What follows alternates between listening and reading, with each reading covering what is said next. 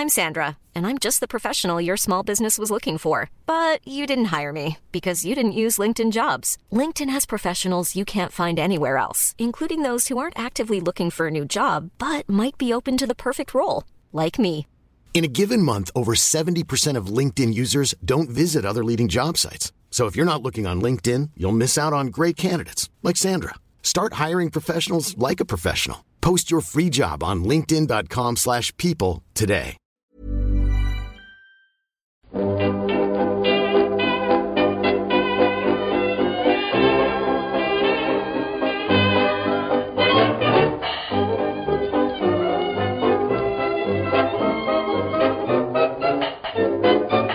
Muy buenas, amigas y amigos. Bienvenidas, bienvenidos una semana más al podcast Reload, programa sobre videojuegos que hacemos desde anightgames.com.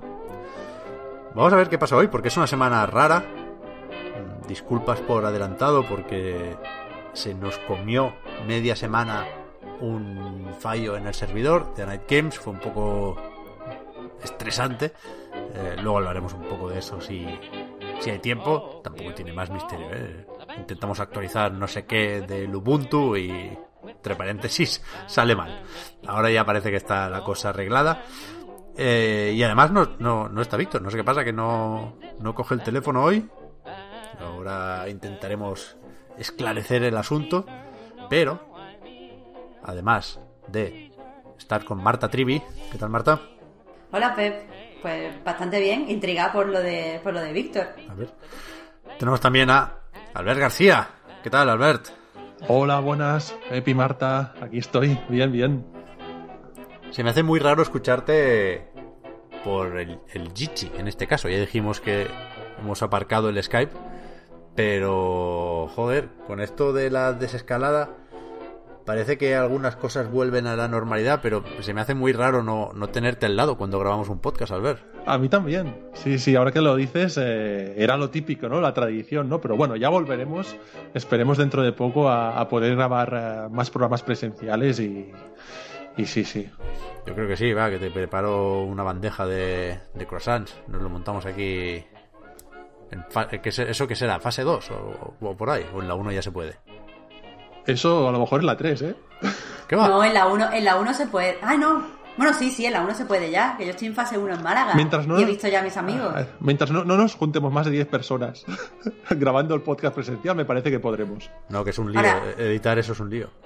Sinceramente, Pep, yo creo muy feo, o sea, creo que es muy feo que, que invites a Albert y estéis ahí con los croissants de puta madre y nosotros aquí sin croissants.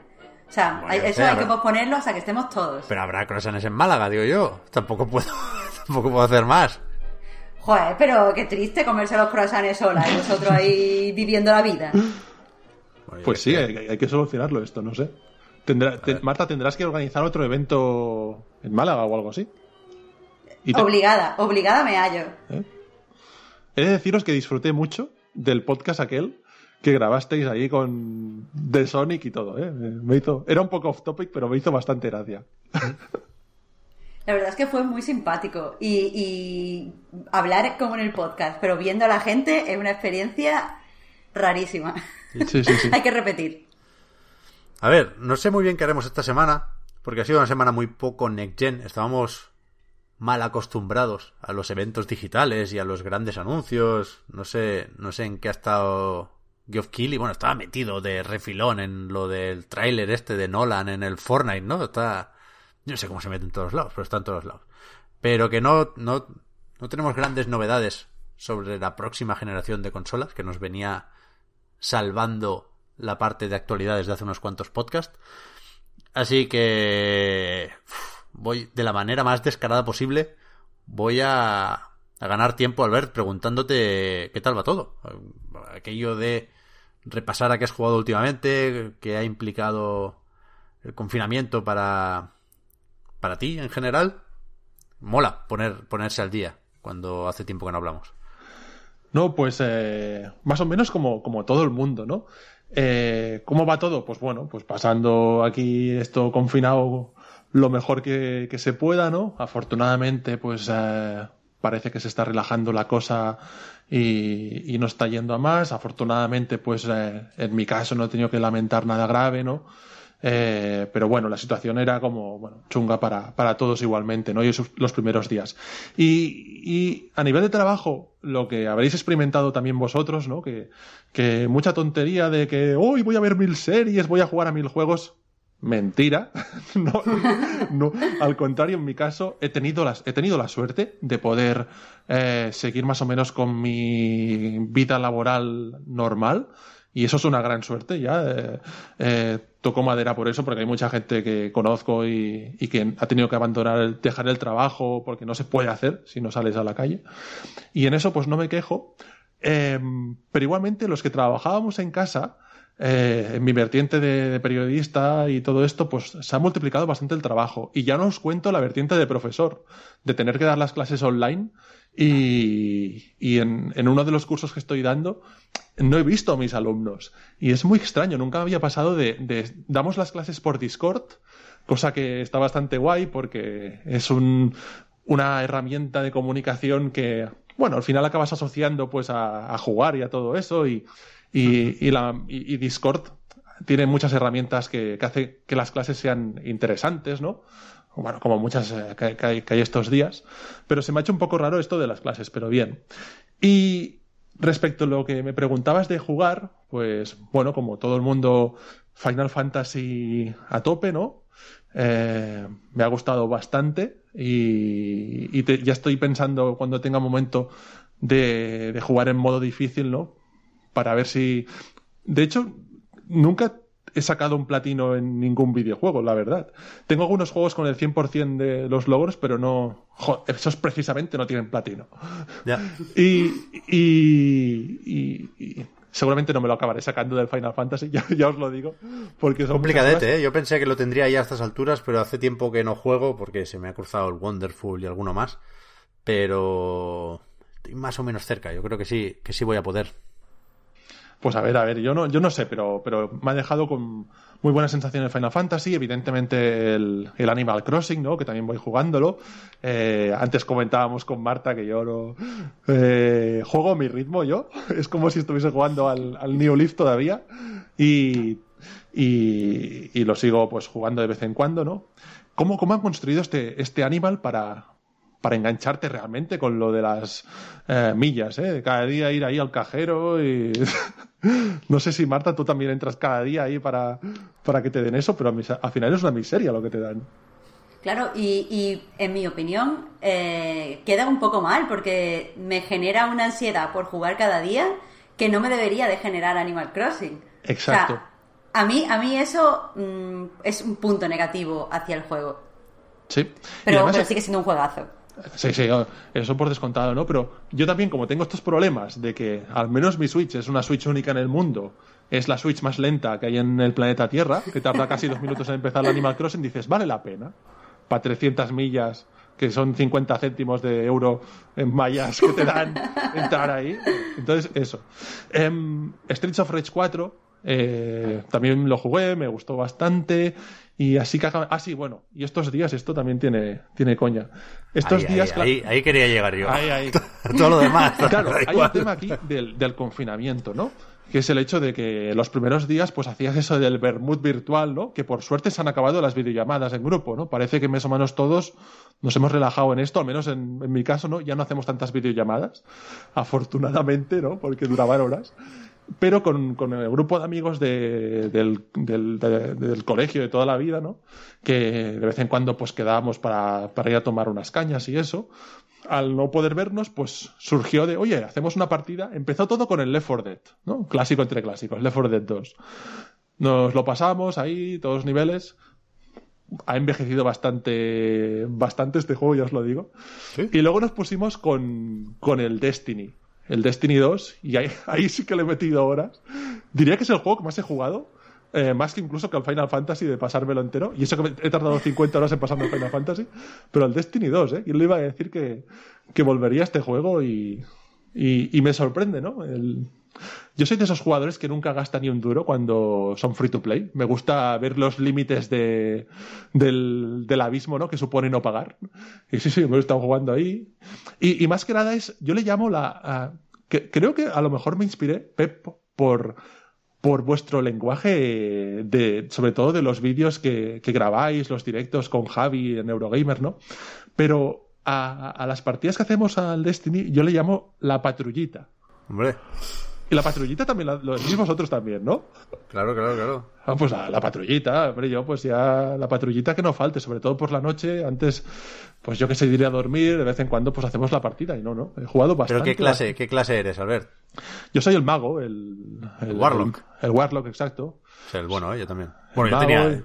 Es que yo con, con el puto Destiny siempre estoy con, con, con el cuchillo entre los dientes, o en los dientes, pero pero acabo teniendo mis tres clases a nivel máximo y, y a tope. Pero sí empiezo siempre con el, con el hechicero, sí, es Sí, claramente el mejor, vaya. Sí, bueno, yo pienso que tampoco es. Bueno, yo creo que muy mago no tampoco es. O sea, es un mago. Bueno, aunque con- solo sea por, por los ropajes. Sí, por los ropajes y, y ya está, y algún poder especial, pero, pero sobre todo el Destiny. Y ahora que me hacéis pensar, pues seguramente habré jugado a otros juegos para, para Switch. bueno, no, lo que os he dicho, Streets of Rage, Final Fantasy y el Destiny, el Left 4 Dead.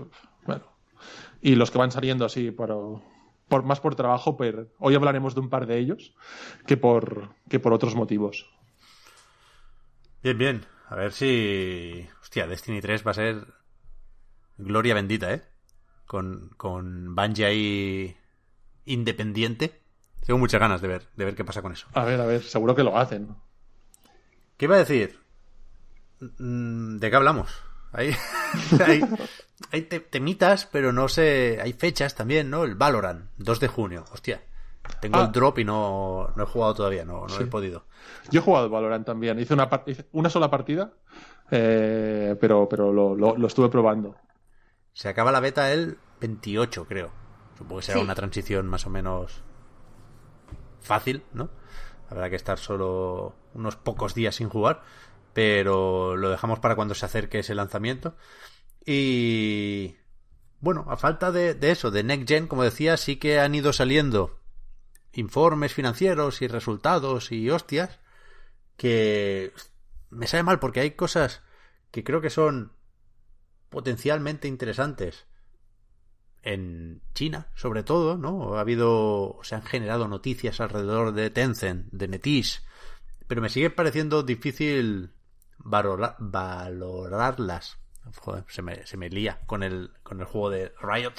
Y, y no, no sé, es que tampoco conocemos suficiente el mercado como para valorar esos números, pero bueno, como poco Tencent puso hace no mucho ese dinero en Platinum Games, que me obliga a estar atento a la jugada.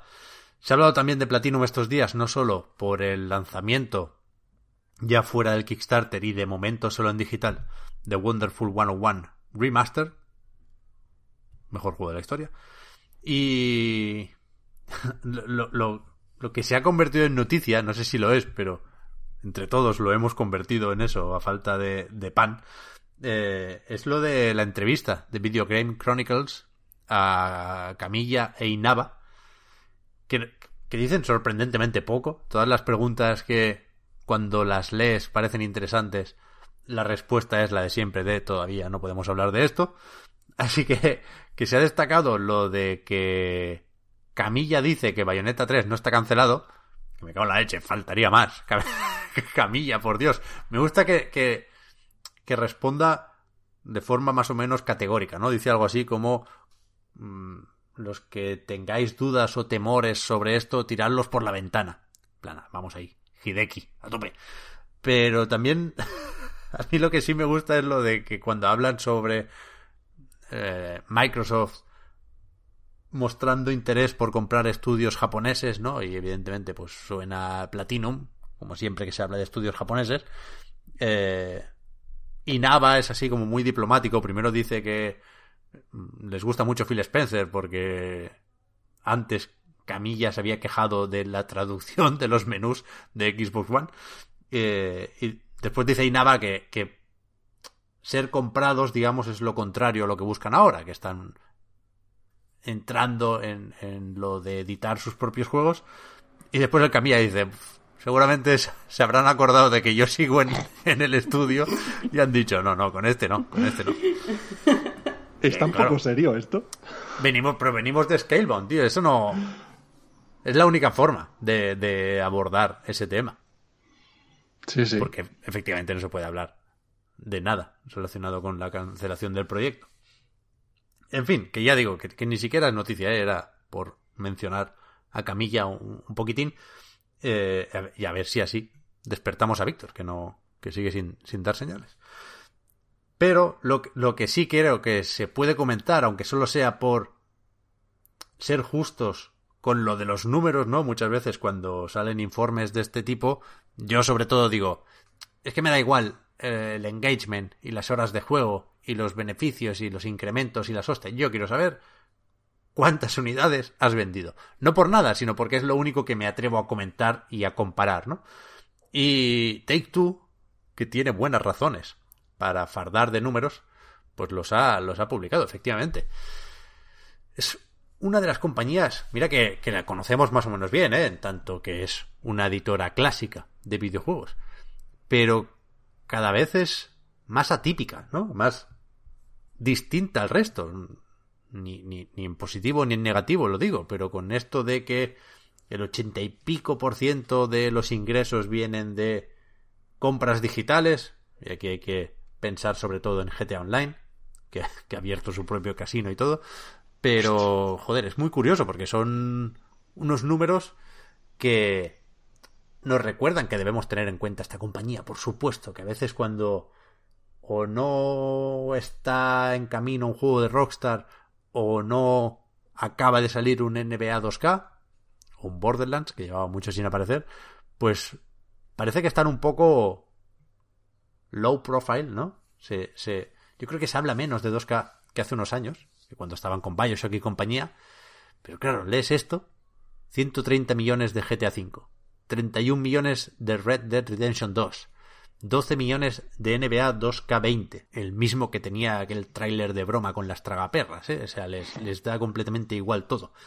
Me flipa, perdonad el paréntesis, que solo Electronic Arts haya pringado con lo de los micropagos.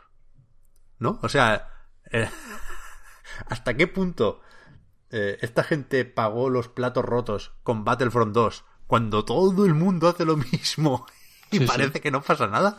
Es algo que me fascina. Y a ver, que en la propia Electronic Arts sí hay quejas sobre FIFA y Ultimate Team, ¿no? Pero ni de coña llegan al nivel de Battlefront 2 y es verdad que ahí se la jugaron, pero yo sigo sin ver una diferencia tan tan grande entre lo que pasó con los puntos que costaba desbloquear a Darth Vader, con lo de las cartas que mejoraban atributos y, y lo que está pasando en muchísimos otros juegos AAA. Por supuesto, NBA 2K20 como ejemplo destacado. Sí, yo, yo, pienso que también Electronic Arts tiene como más tradición de que te metas con Electronic Arts, ¿no? Eh, viene de lejos, ¿no? Como ese esa especie de manía hacia Electronic Arts. No es una cosa que empezase con el Star Wars Battlefront. Ha, ha pasado por muchas etapas esta compañía y, y, a lo mejor 2K no tiene, no tiene esa misma visión ¿no? De, del público. Ya, pero me sorprende, ya digo. Por, por, por las dos cosas, ¿eh? Porque cueste tan poco criticar a Electronic Arts, que es verdad que, que es que te tienes que reír cuando sale elegida no sé si dos o tres veces consecutivas, la peor empresa del mundo. Es, así de cómico. Y después me sorprende también que, que a 2K eh, le dé todo tan igual. Pero vaya, bien por ellos, ¿eh? Ya digo. Mm, Strauss-Zelnick siempre habla de su plan para incrementar el gasto recurrente, así lo llama él, de, de los jugadores, de cada usuario. Y... Y en esas están, ¿no? parece que no tiene un catálogo tan extenso como otras, o como tuvieron hace unos años. Pero bueno, también van sacando cosillas, ¿eh? Han anunciado ahora el Mafia Trilogy, que tiene truco porque nuevo, nuevo, solo es el más viejo. ¿no? El, Sí. el primer Mafia es el, El que uno. Es un remake hecho desde cero por Hangar 13. Tengo curiosidad por ver cómo ha envejecido ese Mafia, que hace muchísimo que no lo juego. Y o cómo lo han puesto al día, porque es verdad que más allá de los gráficos hablan de de cambios en, en, en los diálogos, incluso leí. Supongo que habrán toqueteado algunas misiones, pero creo que puede ser muy, muy interesante volver, volver a este Mafia. Eh, saldrá el 28 de agosto, que lo han puesto más tarde. Aquí hay un- una serie de líos que nunca sé si comentar o no, pero como estos me los sé, los comento. Este sale el 28 de agosto. Después están Mafia 2 Definitive Edition y Mafia 3 Definitive Edition que ya están disponibles y que digamos que van en cuanto a reconversión van de más a menos, ¿no? El, el 1 es totalmente nuevo, el 2 es un remaster justito porque le han pasado de 360 a generación actual, ¿no? Los gráficos son básicamente los mismos. Y el 3 directamente es el mismo juego, la misma aplicación incluso. Si lo tenías ya, se actualiza el icono. Pero si lo compras como parte de la trilogía, pues trae DLCs. Hmm. Ya son ganas. Decía lo de Mafia 1 también porque a mí el 2 ya me empezó a chirriar. Lo recuerdo como eh, caso extremo de pa' aquí para allá. Creo que muchos empezamos a, a pillarle cierta manía a los mundos abiertos porque este, sin ser un ejemplo muy claro del mundo abierto prototípico, ¿no? Pero sí que era exagerado lo de los trayectos, cómo te mandaba todo el rato de una punta a otra del mapa. Nunca había dos marcadores cerca. Era demencial, os lo juro. Si no lo tenéis presente, a mí no se me va a olvidar nunca. Nada te pillaba cerca. Siempre era ir a la otra punta del mapa. Siempre, siempre, siempre, todo el rato. Madre de Dios. Y después el 3 era una castaña. Sorry, not sorry. Pero. Pero ahora el 1 es el, el- el que hay que seguir, vaya. Entonces, el 1 sale el 28 de agosto para PC, PlayStation 4, Xbox One y Google Stadia. Pero sale más tarde en Stadia. Y el 2 y el 3, que ya están disponibles en consolas, no están anunciados para Stadia, sí para Epic Games Store, pero también salen más tarde en la Epic Games Store. Nada, pequeño apunte para que mm, veáis por qué me vuelvo loco yo, porque no, porque nada se hace de forma fácil y normal. Todo Tú tiene y todo el mundo. ya, ya, pero por eso es que ¿qué Yo no, yo no necesidad, sé. Yo no sé si en este caso a 2K no le hubiese ido mejor eh, dejar de lado la segunda y la tercera entrega y centrarse mucho en vender como algo realmente nuevo este remake o lo que sea de la primera, ¿no? Porque, claro, Remake, es que- remake, sí, sí. Yo, yo supongo que es una cuestión de, de precios y ahora no me lo sé de memoria, pero juraría que el, que el uno solo vale 40 pavos barra euros y que la trilogía vale 60. Algo así, algo así. Pero Sí. claro, supongo que es más fácil venderlo así que vender el 1 por 60. Pero Sí. vaya, es que no me parecería tampoco muy raro. ¿eh? Sí, sí, algo, algo tienen que haber, lo habrán calculado para,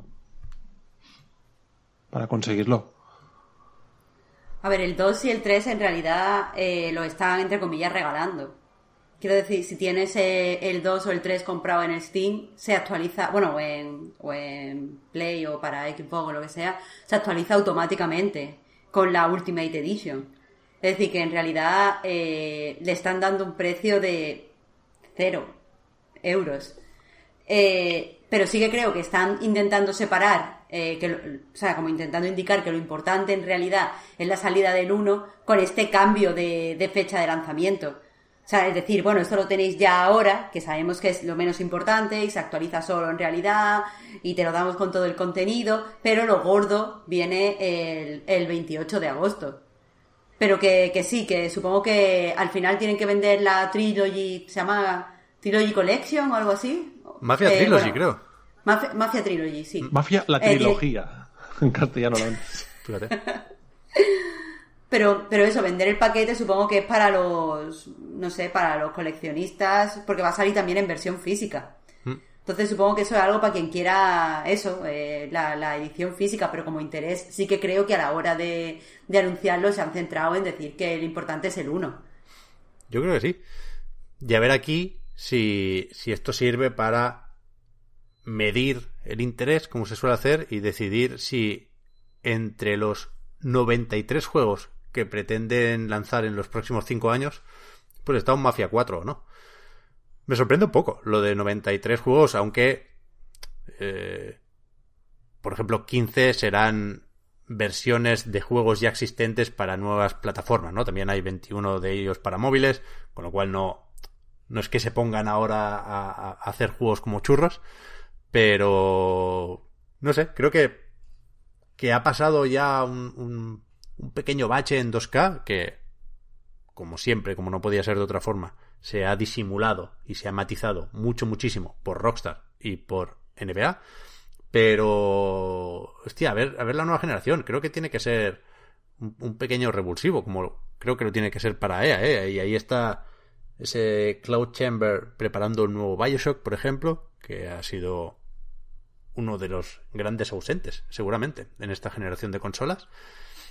Y a ver, a ver qué, a ver qué pasa. También ahora tienen el, el juego de golf. La licencia de PGA Tour.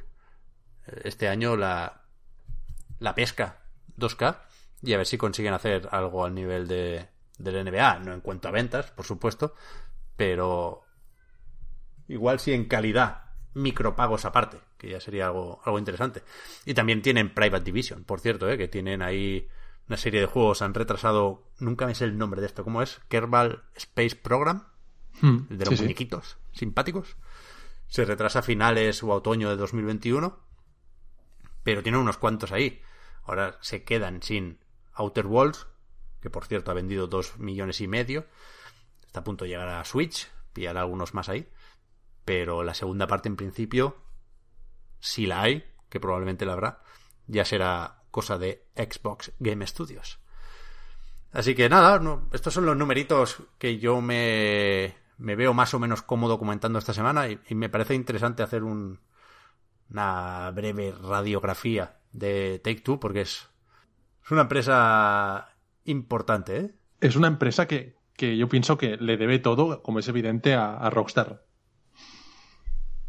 Hmm a Rockstar. O sea, han tenido otras ah, franquicias, las que comentabas ahora que han tenido éxito, pero Rockstar es la que, la que ha convertido esto en, en, una gran editora. ¿Has hablado con alguien más, Albert? Que una de las últimas veces que estuviste en el podcast venías de telefonear a un Hauser.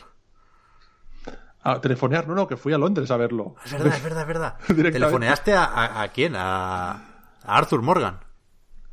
Pues a Arthur sí, lo hicimos la entrevista, pero incluso cuando estuvo en, en Bilbao, en la última edición del Fan and Sirius, eh, también lo entrevisté en persona al señor Arthur Morgan. No me sé el, perdonad, eh, no me sé el nombre de... Roger Clark. Del doblador, evidentemente hablo Roger Clark era el actor.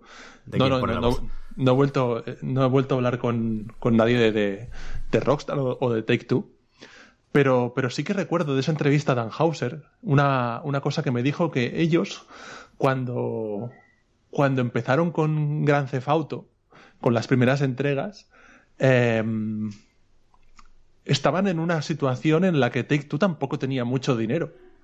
Y él recuerdo que me decía eso, que Take Two en aquella época no tenía tampoco muchísimo dinero.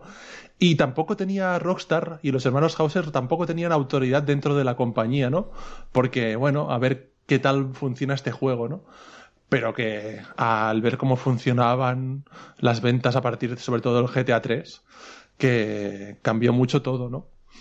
Y es eso, es, que quizá Take Two no tenga ese valor de marca para el gran público que sí que tienen otras editoras de estas tan grandes, ¿no? Activision pienso que tiene como una marca a su alrededor, ¿no? A pesar de que su producto está súper diversificado, ¿no? Desde juegos para móviles hasta, desde el Candy Crush hasta el Overwatch, ¿no? Em, Electronic Arts tiene un valor de marca detrás importante, ¿no? Electronic Arts es súper veterana y, tiene estas submarcas tan reconocibles de eSports, no sé qué. Mm. Joder, Ubisoft, vaya. Ubisoft también, ¿no? Pero Take Two no, no, ¿No nos parece que no es tan... Es más bien como una especie de, holding de empresas más que una marca asociada pues al, mundo de los videojuegos, yo pienso. Sí, sí, es, una de estas empresas que, insisto, eh, acabamos de ver que le va fenomenal, pero que funciona más con sellos que otra cosa, ¿no? Ahora el sello 2K Games, eh, de vez en cuando hablan de, de eso, de, de, crear los sellos. En la época de Wii tenían el, sello familiar, no sé si era 2K Play o algo así. lo, lo, van haciendo y es verdad que yo en su momento, y esto yo no tengo ni puta idea de administración y dirección de empresas, ¿eh? Pero, así no pa. Pero, en cierto momento pensé que, que, hace unos años a muchas compañías les dio por definirse, ¿no? Por buscar una personalidad. Y lo vimos con Electronic Arts, lo vimos con Ubisoft, con Activision también, estoy de acuerdo, Alberto, en cierto modo. Y, yo pensé que, que, que Take Two o 2K en cierto momento aprovecharían el tirón de Bioshock para marcar un poco el rumbo de sus proyectos, ¿no? Como esta generación ha hecho de forma clarísima también Sony con, las aventuras cinematográficas. Y, y eso, con, con Bioshock, con Spec of the Line, había una apuesta ahí por la narrativa, ¿no? Podía ser un poco. Lo, hizo Ubisoft. Ubisoft se refundó alrededor de Assassin's Creed, ¿no? Convirtió todos sus juegos en Assassin's Creed. Y, y, yo pensé que harían un poco eso, pero no. No, no. No, es que son, son como. O sea, es, es, es, es raro de analizar, ¿eh? Pero, o sea, si tienes el NBA 2K que es un juego deportivo. Mm, tuviste esta vertiente de aventuras en primera persona narrativas que decías ahora, ¿no? Eh, los Bioshock y compañía. Tienes Firaxis haciendo juegos de estrategia. tiene cosas como ah, también el resto de empresas, ¿eh? Pero así, Ubisoft es mucho más cohesionada realmente. Ubisoft es es lo que decías ahora, es eh, mundos abiertos con iconitos. Y si algún día hacen un juego de deportes, a lo mejor acaban teniendo lo mismo. ¿eh? Iconitos con el de los patinetes ahora, ¿eh? Bueno, a ver si sale, ¿no? Porque tenía que. Pero sí, es quizás eso, que no, no es una. Es... Y eso que Strauss Selnick debe ser de los ejecutivos que más tiempo llevan en este tipo de cargos, ¿eh? eh Yo voy por cierto, hablando de esto, Bobby Kotick, el, que creo que sigue siendo el CEO de Activision, creo. Mm. Leí hace tiempo cuando Activision compró. No, sí, Activision compró em, la empresa King, ¿no? La empresa de los juegos para móviles. Candy Crush, sí. Pues leí ya entonces, y de esto hace más de cinco años, que Bobby Kotick ya llevaba 25 años de CEO en la compañía y que era uno de los CEOs más antiguos de todo Estados Unidos. Pues uh, si sigue, que creo que sí que sigue en este cargo, pues debe, debe ser ya el number one. Sí, sí. Totalmente, si, si hubiera que buscar un paralelismo, y que insisto, aquí estoy forzando yo la comparación, ¿eh? porque cada empresa es un mundo. Yo creo que sería más Activision que otra cosa, porque también tienen Social Point, ¿no? Compraron sí. su King, a otra escala, pero déjalos ir también. Y, y sí, GTA su Call of Duty al final. Lo que pasa que en vez de sacar uno cada año, pues venden eh, cada cinco años cinco veces más que el resto de juegos, ¿no? El negocio del siglo. Es que no hay ningún otro juego aparte del Minecraft, ¿no? Que luego hablaremos, ¿no? Pero es Minecraft y, GTA V son los negocios del siglo. Y incluso por delante del, del, Mario Kart 8, que también es un negocio del siglo, pero. Pero no, esto es otra. Una, es una barbaridad. Y a ver el, el Cyberpunk, ¿eh? Que ahora hablando de, de, empresas y de hostias, ya me vengo arriba, me pongo el traje. Había una discusión eh, esta semana, creo que fue también, porque CD Projekt se había convertido en la empresa de videojuegos europea eh, de más valor. Había superado a Ubisoft. ¿No? Y estaba ese debate de, bueno, ¿qué es mejor? ¿Hacer muchos juegos que vendan bastante? ¿O hacer uno cada mucho tiempo que venda muchísimo? Y hostia, a mí la verdad es que no me salen los números. Quiero decir, los juegos de Ubi venden a saco. A saco. En el último informe salían los 11 lanzamientos, creo que han vendido más de 10 millones durante esta generación. Es una barbaridad. Es imposible, por mucho que venda el Cyberpunk, que en números absolutos se acerque a esto. Y yo creo que se está sobredimensionando Cyberpunk. O sea que va a ser una locura, ¿eh? El tráiler más visto del E3 2018. Demencial, hay unas expectativas que os voy a contar. Pero que no... No sé si va a poder cumplirlas todas. O sea, no va a vender 130 millones. Cyberpunk todavía no es... El modelo está ahí y, es... Es comparable y, y, solo eso ya tiene un mérito brutal, ¿eh? pero Cyberpunk no puede ser GTA.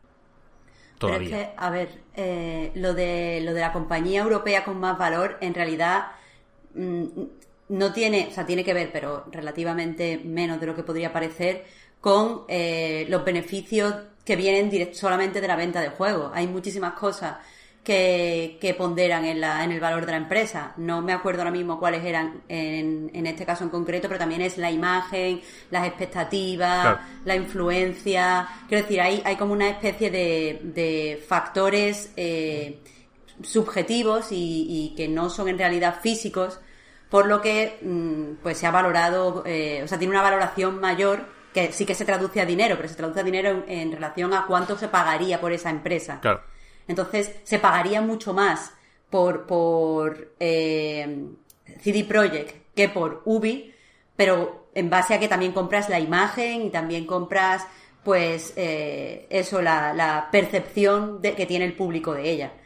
Respecto a Cyberpunk, es lo que pasa mm, siempre con estas cosas. Quiero decir, eh, cuando creo que, que, hemos visto tanto Cyberpunk durante tanto tiempo, hemos hablado tanto de él, y, se han comentado detalles en realidad tan insignificantes. Quiero decir, hubo una temporada, si no fue hace dos meses, fue hace tres, en la que todos los días teníamos la noticia de Cyberpunk, que eran, y siento mucho decirlo, chorradas. Entonces creo que eso genera una saturación que, que más que, que, darte ganas de jugar al juego, te produce rechazo, porque todas las cosas fantásticas y maravillosas que están diciendo no se van a poder cumplir. Y muchas veces de escuchar constantemente chorradas, asocias que el juego va a ser una chorrada. Y se han tenido tantas discusiones ya sobre Cyberpunk sin en realidad haberlo jugado nadie, porque sí hay gente que ha jugado la demo, pero nadie sabe en realidad cómo es el juego en su totalidad. Y aún así se han dado tantos debates que creo que ha sufrido un desgaste enorme que CD Projekt no, no esperaba. Sé que no es el tema, pero quería aprovechar para comentarlo porque es algo que personalmente me preocupa. Yo estoy súper súper de acuerdo en esto que comentas y, realmente ahora pensaba que llevamos muchos años hablando sobre esto, como bien dices, de temas pequeños, ¿no? El otro día sobre muchas cuestiones relacionadas con su ambientación, sobre su editor de personajes, lo que nos va a permitir, lo, lo inclusivo y, y diverso que va, que va a ser, pero son temas que al final son como no, hemos visto poco del juego realmente. Hemos visto un par de misiones en, en, este tiempo. Y ahora tiene que salir dentro de poco. Yo pienso que, volviendo sobre Cyberpunk, alrededor de lo que hablábamos de Take Two, eh, el problema que tiene es que quizá en, en su mente, ¿no? En la mente de, de CD Projekt, eh, están en la posición de intentar repetir la jugada de GTA V lanzando el juego más bestia de mundo abierto, multiplataforma, al final de la generación, pero para mí mm. tienen un problema. Y el problema es la ambientación del juego. Hay una cosa con la que no puedes competir, que tiene GTA V, que es una ambientación neutra, ambientado en el mundo real más o menos, y contemporáneo y en la actualidad. En cambio, con Cyberpunk, pues ya entras en, en una fantasía y el público se reduce Muchísimo, muchísimo, muchísimo. Hmm. Eh, hay mucha gente que, juega estos días al GTA por esta, por esto del rol, ¿no? Que se ve atraída por eso, por, por, la propia ambientación. Y esto Cyberpunk no lo va, no lo va a tener. Es que tienes toda la razón, Albert, y creo que la prueba es que, eh, bueno, está en la, en la literatura o incluso en el cine de género. Aunque ahora el cine de superhéroes sí que ha pegado bastante y se puede considerar cine fantástico y tal, en realidad eh, las obras de género eh, siempre, apelan más a un público mayoritario que ya tiene cierto conocimiento previo sobre, la ambientación. Quiero decir, es difícil, o sea, yo, pienso que Cyberpunk va a ser un juego interesante y que va a traer a un montón de gente, no lo estoy negando, pero creo que, que a esos jugadores que simplemente se enteran de las cosas como de refilón, eh, o que son, no sé, jugadores que no están interesados en ni al día, les cuesta más acercarse a una ambientación que perciben futurista, que no saben si van a tener, que, o sea, que, tienen dudas sobre qué se van a encontrar, a una historia situada pues, en cualquier barrio de cualquier ciudad urbana de Estados Unidos. Y creo que eh, lo mismo pasa en realidad con Red Dead Redemption 2. Tiene, o sea, hay gente que, considera que es café para los muy cafeteros, pero discrepo, porque he visto a, a muchísimos jugadores pues menos, menos metidos en el mundillo jugarlo y disfrutarlo mucho Pero creo que lo que pasa es que no a todo el mundo le gustan los western. Y hay gente que simplemente el género le da pereza. Entonces, eh, eh, creo que, simplemente en, esto es injusto, o sea, simplemente por esto, por la ambientación, es injusto comparar eh, un GTA con, Cyberpunk. No, no se puede. Han, decidido tener ambientación futurista, han decidido que sea una, una, distopía y entrar por el, o sea, entrar por la ciencia ficción y adaptar algunos temas como el transhumanismo que hay personas a las que no le atrae, las personas que simplemente quieren pasarlo bien. Sí, sí, totalmente.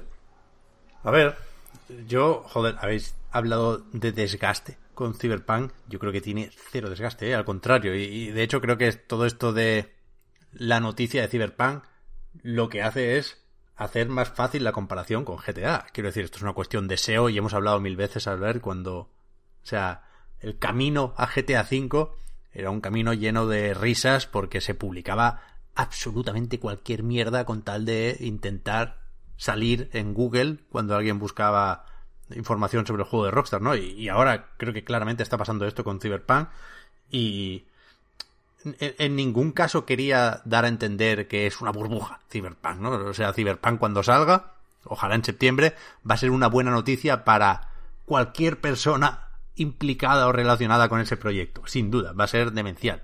Puede vender, o sea, decía que no va a vender lo de GTA V a falta de ver el online, que recordemos que es otro proyecto aparte asociado, ¿eh? Pero puede perfectamente vender más que Red Dead Redemption 2. Eso ya es inimaginable para cualquier otro juego. Sí, sí, sí. Con lo cual, cuidado. Solo quería decir que desconfío de los números por esto. Porque los números dicen una cosa, y es incontestable, ahora mismo el valor de CD Projekt es superior al de Ubisoft, pero es algo transitorio y engañoso. Quiero decir, Ubisoft está ahora eh, hibernando, ¿no? Esperando a que salga la nueva generación para soltar de golpe Assassin's Creed Valhalla, Watch Dogs Legion y seguramente un nuevo Far Cry, el Rainbow Six Quarantine, el otro y el de la moto. Y si, si Phil Spencer, la única persona que tiene una chequera lo bastante grande como para que le quepan todos esos ceros, compra ahora Cyberpunk, o sea, compra ahora CD Projekt, perdón, y le cuesta más que Ubisoft, en medio año se da cuenta de, de que no, de que no salen los números. O sea, es que no, no puede ser CD Projekt más grande que Ubisoft, ¿estamos locos o qué? Siendo, siendo, siendo CD Projekt una cosa tochísima y han crecido de una manera demencial y The Witcher en Netflix eh, y, y, lo que quieras, ¿eh? Pero ¿qué es eso? Que es que no me fío de los números, eso es lo único que. Sí, sí, no, no, no, salen. Y por su tienda tampoco, ¿eh? O sea, Gutol Games estará muy bien, pero que no, que no. Que entran, yo pienso que tiene poco público. Es mi percepción. Eh, con, lo que decía antes de, Cyberpunk, de que, de que empieza a ser un poco pesado, me refería a, a las noticias estas pequeñas que no aportan ni ves nada, ¿eh? A mí el juego le tengo unas ganas brutales. Claro, claro, claro. O sea, em, le tengo muchísimas ganas a este juego concretamente porque la ambientación, no sé, es, es, a pesar de que se está utilizando mucho, parece que este va a ser el juego que va a explotar realmente esta ambientación y tiene una pinta brutal. Y lo, lo que se ha visto hasta ahora, eh, las dos famosos gameplays estos, em, no sé, a mí me han encantado, me han parecido impresionantes. Sí, sí. Claro, yo, yo igual tengo, o sea, yo tengo ciertas reservas con el juego, personales, por supuesto, que una es eh, la primera persona, que no me gusta, eh, y otra es que, que, bueno, que creo que la ambientación mm, te, te, obliga a cumplir unas expectativas que no creo que el juego quiera cumplir, unas expectativas en cuanto a temas, al tratamiento de temas políticos y, al tema humanista. Y creo que no va, a ir el juego por ahí, pero eso es personal. Yo no creo ni que sea una burbuja ni que no sea interesante. Pero eh, no, solo, no solo veo un problema en la comunicación con lo que dice Albert de que hay muchas eh, noticias chorras, es que creo que se han generado muchos debates eh, a raíz de esas noticias chorras que podrían haberse reservado para el juego y que al juego le hubiera venido bien en realidad que se reservaran. Uno de ellos es, por ejemplo, el tema de la violencia cuando ya no salió, eh, o sea, cuando se hizo noticia el hecho de que pues incluía mutilaciones, eh, suicidios y, un montón pues de, vamos a llamarlo, temas escabrosos, ya, ya se empezó a hablar sobre eso necesario para tratar temas en Cyberpunk, porque la violencia, porque no sé qué. Cuando salió la noticia, que es una absoluta chorrada, de que te vas a, en el editor de personajes, puedes elegir pues el tamaño del pene, que a ver, que es una cosa que han implantado y creo que, eso está bastante claro, para que nadie diga nada cuando se pueda jugar con el tamaño de, de pues de las tetas. Ya, ya surgió el debate de, eh, pues es esto necesario, que aporta al juego, por qué o sea, es esto una mm, sexualización del personaje, incluso se habló de dinámicas de poder entre jugador y personaje y avatar a través de, pues de esta modificación corporal que creo que, que precisamente esa, relación de poder y de representatividad y de personaje, eso hubiera sido interesante hablarlo durante las partidas, pero veo esos debates muchas veces que, que se queman o que van perdiendo interés simplemente porque han salido con demasiada antelación. Y, personalmente eh, creo que, sí que existe ese desgaste a nivel comunicativo que de nuevo no se relaciona con el juego, que seguro que lo peta y que seguro que está bien. Hmm. Ya digo, yo eso, o sea, dejar claro únicamente que esos posibles debates o, la potencialidad de dedicar tiempo y esfuerzo a esas noticias está con todos los juegos. Lo que pasa que no renta porque hmm. no hay el mismo interés con el resto, a nivel de, de SEO y demás. Pero vaya, la escena de la tortura en GTA V. Tres cuartos de lo mismo. O sea, os garantizo que habrá, antes de que salga GTA VI, una noticia sobre los límites de la violencia en GTA VI. Porque alguien dirá que ah, hay una escena más polémica que la de la tortura de GTA V y, hostia, agárrate, nen. O sea, ya, esa película ya la hemos visto y la volveremos a ver y es normal. La famosa escena esta de GTA V no se supo hasta que se jugó. Y recuerdo esa review de tener, en, como no se sabía que había esa escena, de, de decir, hostia, ¿y, ¿y, ahora qué hacemos con, esto, no? Eh, de repente aparece esta escena tan, tan violenta y tienes que posicionarte como, como crítico, ¿no? Em, y no ha habido un debate previo, como sí que lo estaba viendo con Cyberpunk, ¿no? Y eso sí que fue un caso interesante que a mí me puso también contra las cuerdas de decir, hostia, ¿qué, qué digo sobre esto, no? Y ya me posicioné en su momento en la review que, que está en Eurogamer. Y, pero sí, con, con Cyberpunk a lo mejor no, no se producirá tanto esto, que, que, posiblemente sí, que ahí no hemos visto nada, ¿no? Pero, claro. pero se ha hablado tanto de estos temas ya que, bueno, ya se ha dicho mucha cosa. Pues sí, venga, va, hablando más, un poquito más de números impresionantes. Iba a decir sorprendentes, pero no creo que a nadie le sorprenda este en concreto ya. También hemos sabido, y aquí abrimos un, bloque Minecraft que tendrá un poquitín de todo. Hemos sabido que con esto de tener que estar en casa niños y mayores, ha superado los 200 millones de copias. El juego de Mojang, que, que no para realmente. O sea, estos días cuando se escribía sobre GTA V, eh, se aclaraba que es uno de los juegos más vendidos de la historia. Por detrás de Minecraft, ¿no? Está aquello de cómo contamos el Tetris, pero pero lo que está claro es que Minecraft está incluso por encima de GTA V. Y aquí, Alberto, ahora estoy con la pestañita de la vanguardia. Decíamos que el de, el de móviles no se cuenta, ¿no? Exacto. La bueno, el Pocket de Edition. No, el Pocket Edition se cuenta. Sí que se cuenta en estas unidades. Ah, el que no se. Sí, sí que se cuenta, sí. El que no se. Sí, sí, sí. Eh, el que no se cuenta es la versión free to play que hay en China y que es una versión exclusiva, creo que, de este país y que tiene 300 millones de usuarios que se han descargado esa versión, que es una barbaridad. O sea, aunque sea free to play, también, también deja 300 eh, millones de usuarios, ¿no? Entonces, eh, sí que se cuenta, ¿eh? En los 300 millones de unidades vendidas la Pocket Edition. Pero, pero igualmente también es una, una burrada. Eh, de, unidades vendidas. No es, gratis la, Pocket Edition, si no recuerdo mal. Es verdad, que es, que, es, tentador descartarla por ser de móviles, pero vale un dinero, ¿eh? Sí. No, es ni gratis ni, ni, ni de 1,79. Por eso. Bien, bien, bien, bien, bien. Eh, como no para de crecer la franquicia, mm, también tiene que crecer la gente que se dedica a esto y ahora Mojang es Mojang Studios, ¿no? Porque son varios equipos. Sí. Que se van a dedicar en principio todos a, a Minecraft y compañía, ¿no? Porque no solo está el juego original. También hay una serie de spin-off. Ahora tenemos el Dungeons, que, que, vamos a hablar sobre él. Y, y bueno, aquí sí que hizo una buena compra Microsoft, creo yo, claramente. Totalmente. Tú piensas que cuando Microsoft compró Mojang, eh, por esa cifra astronómica de, no recuerdo si eran 2.500 millones de dólares, creo. No lo sé, estoy hablando de memoria.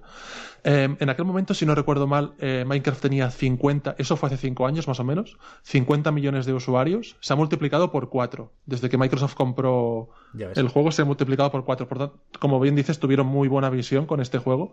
Bueno, con este juego, con este universo, ¿no? Compraron directamente es que fue una muy buena compra, muy, muy sabia esta decisión, ¿no?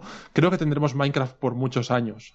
Ha, entrado en la cultura popular eh, de, de, la gente, ¿no? De una generación de jugadores que a lo mejor no somos tanto nosotros, ¿no?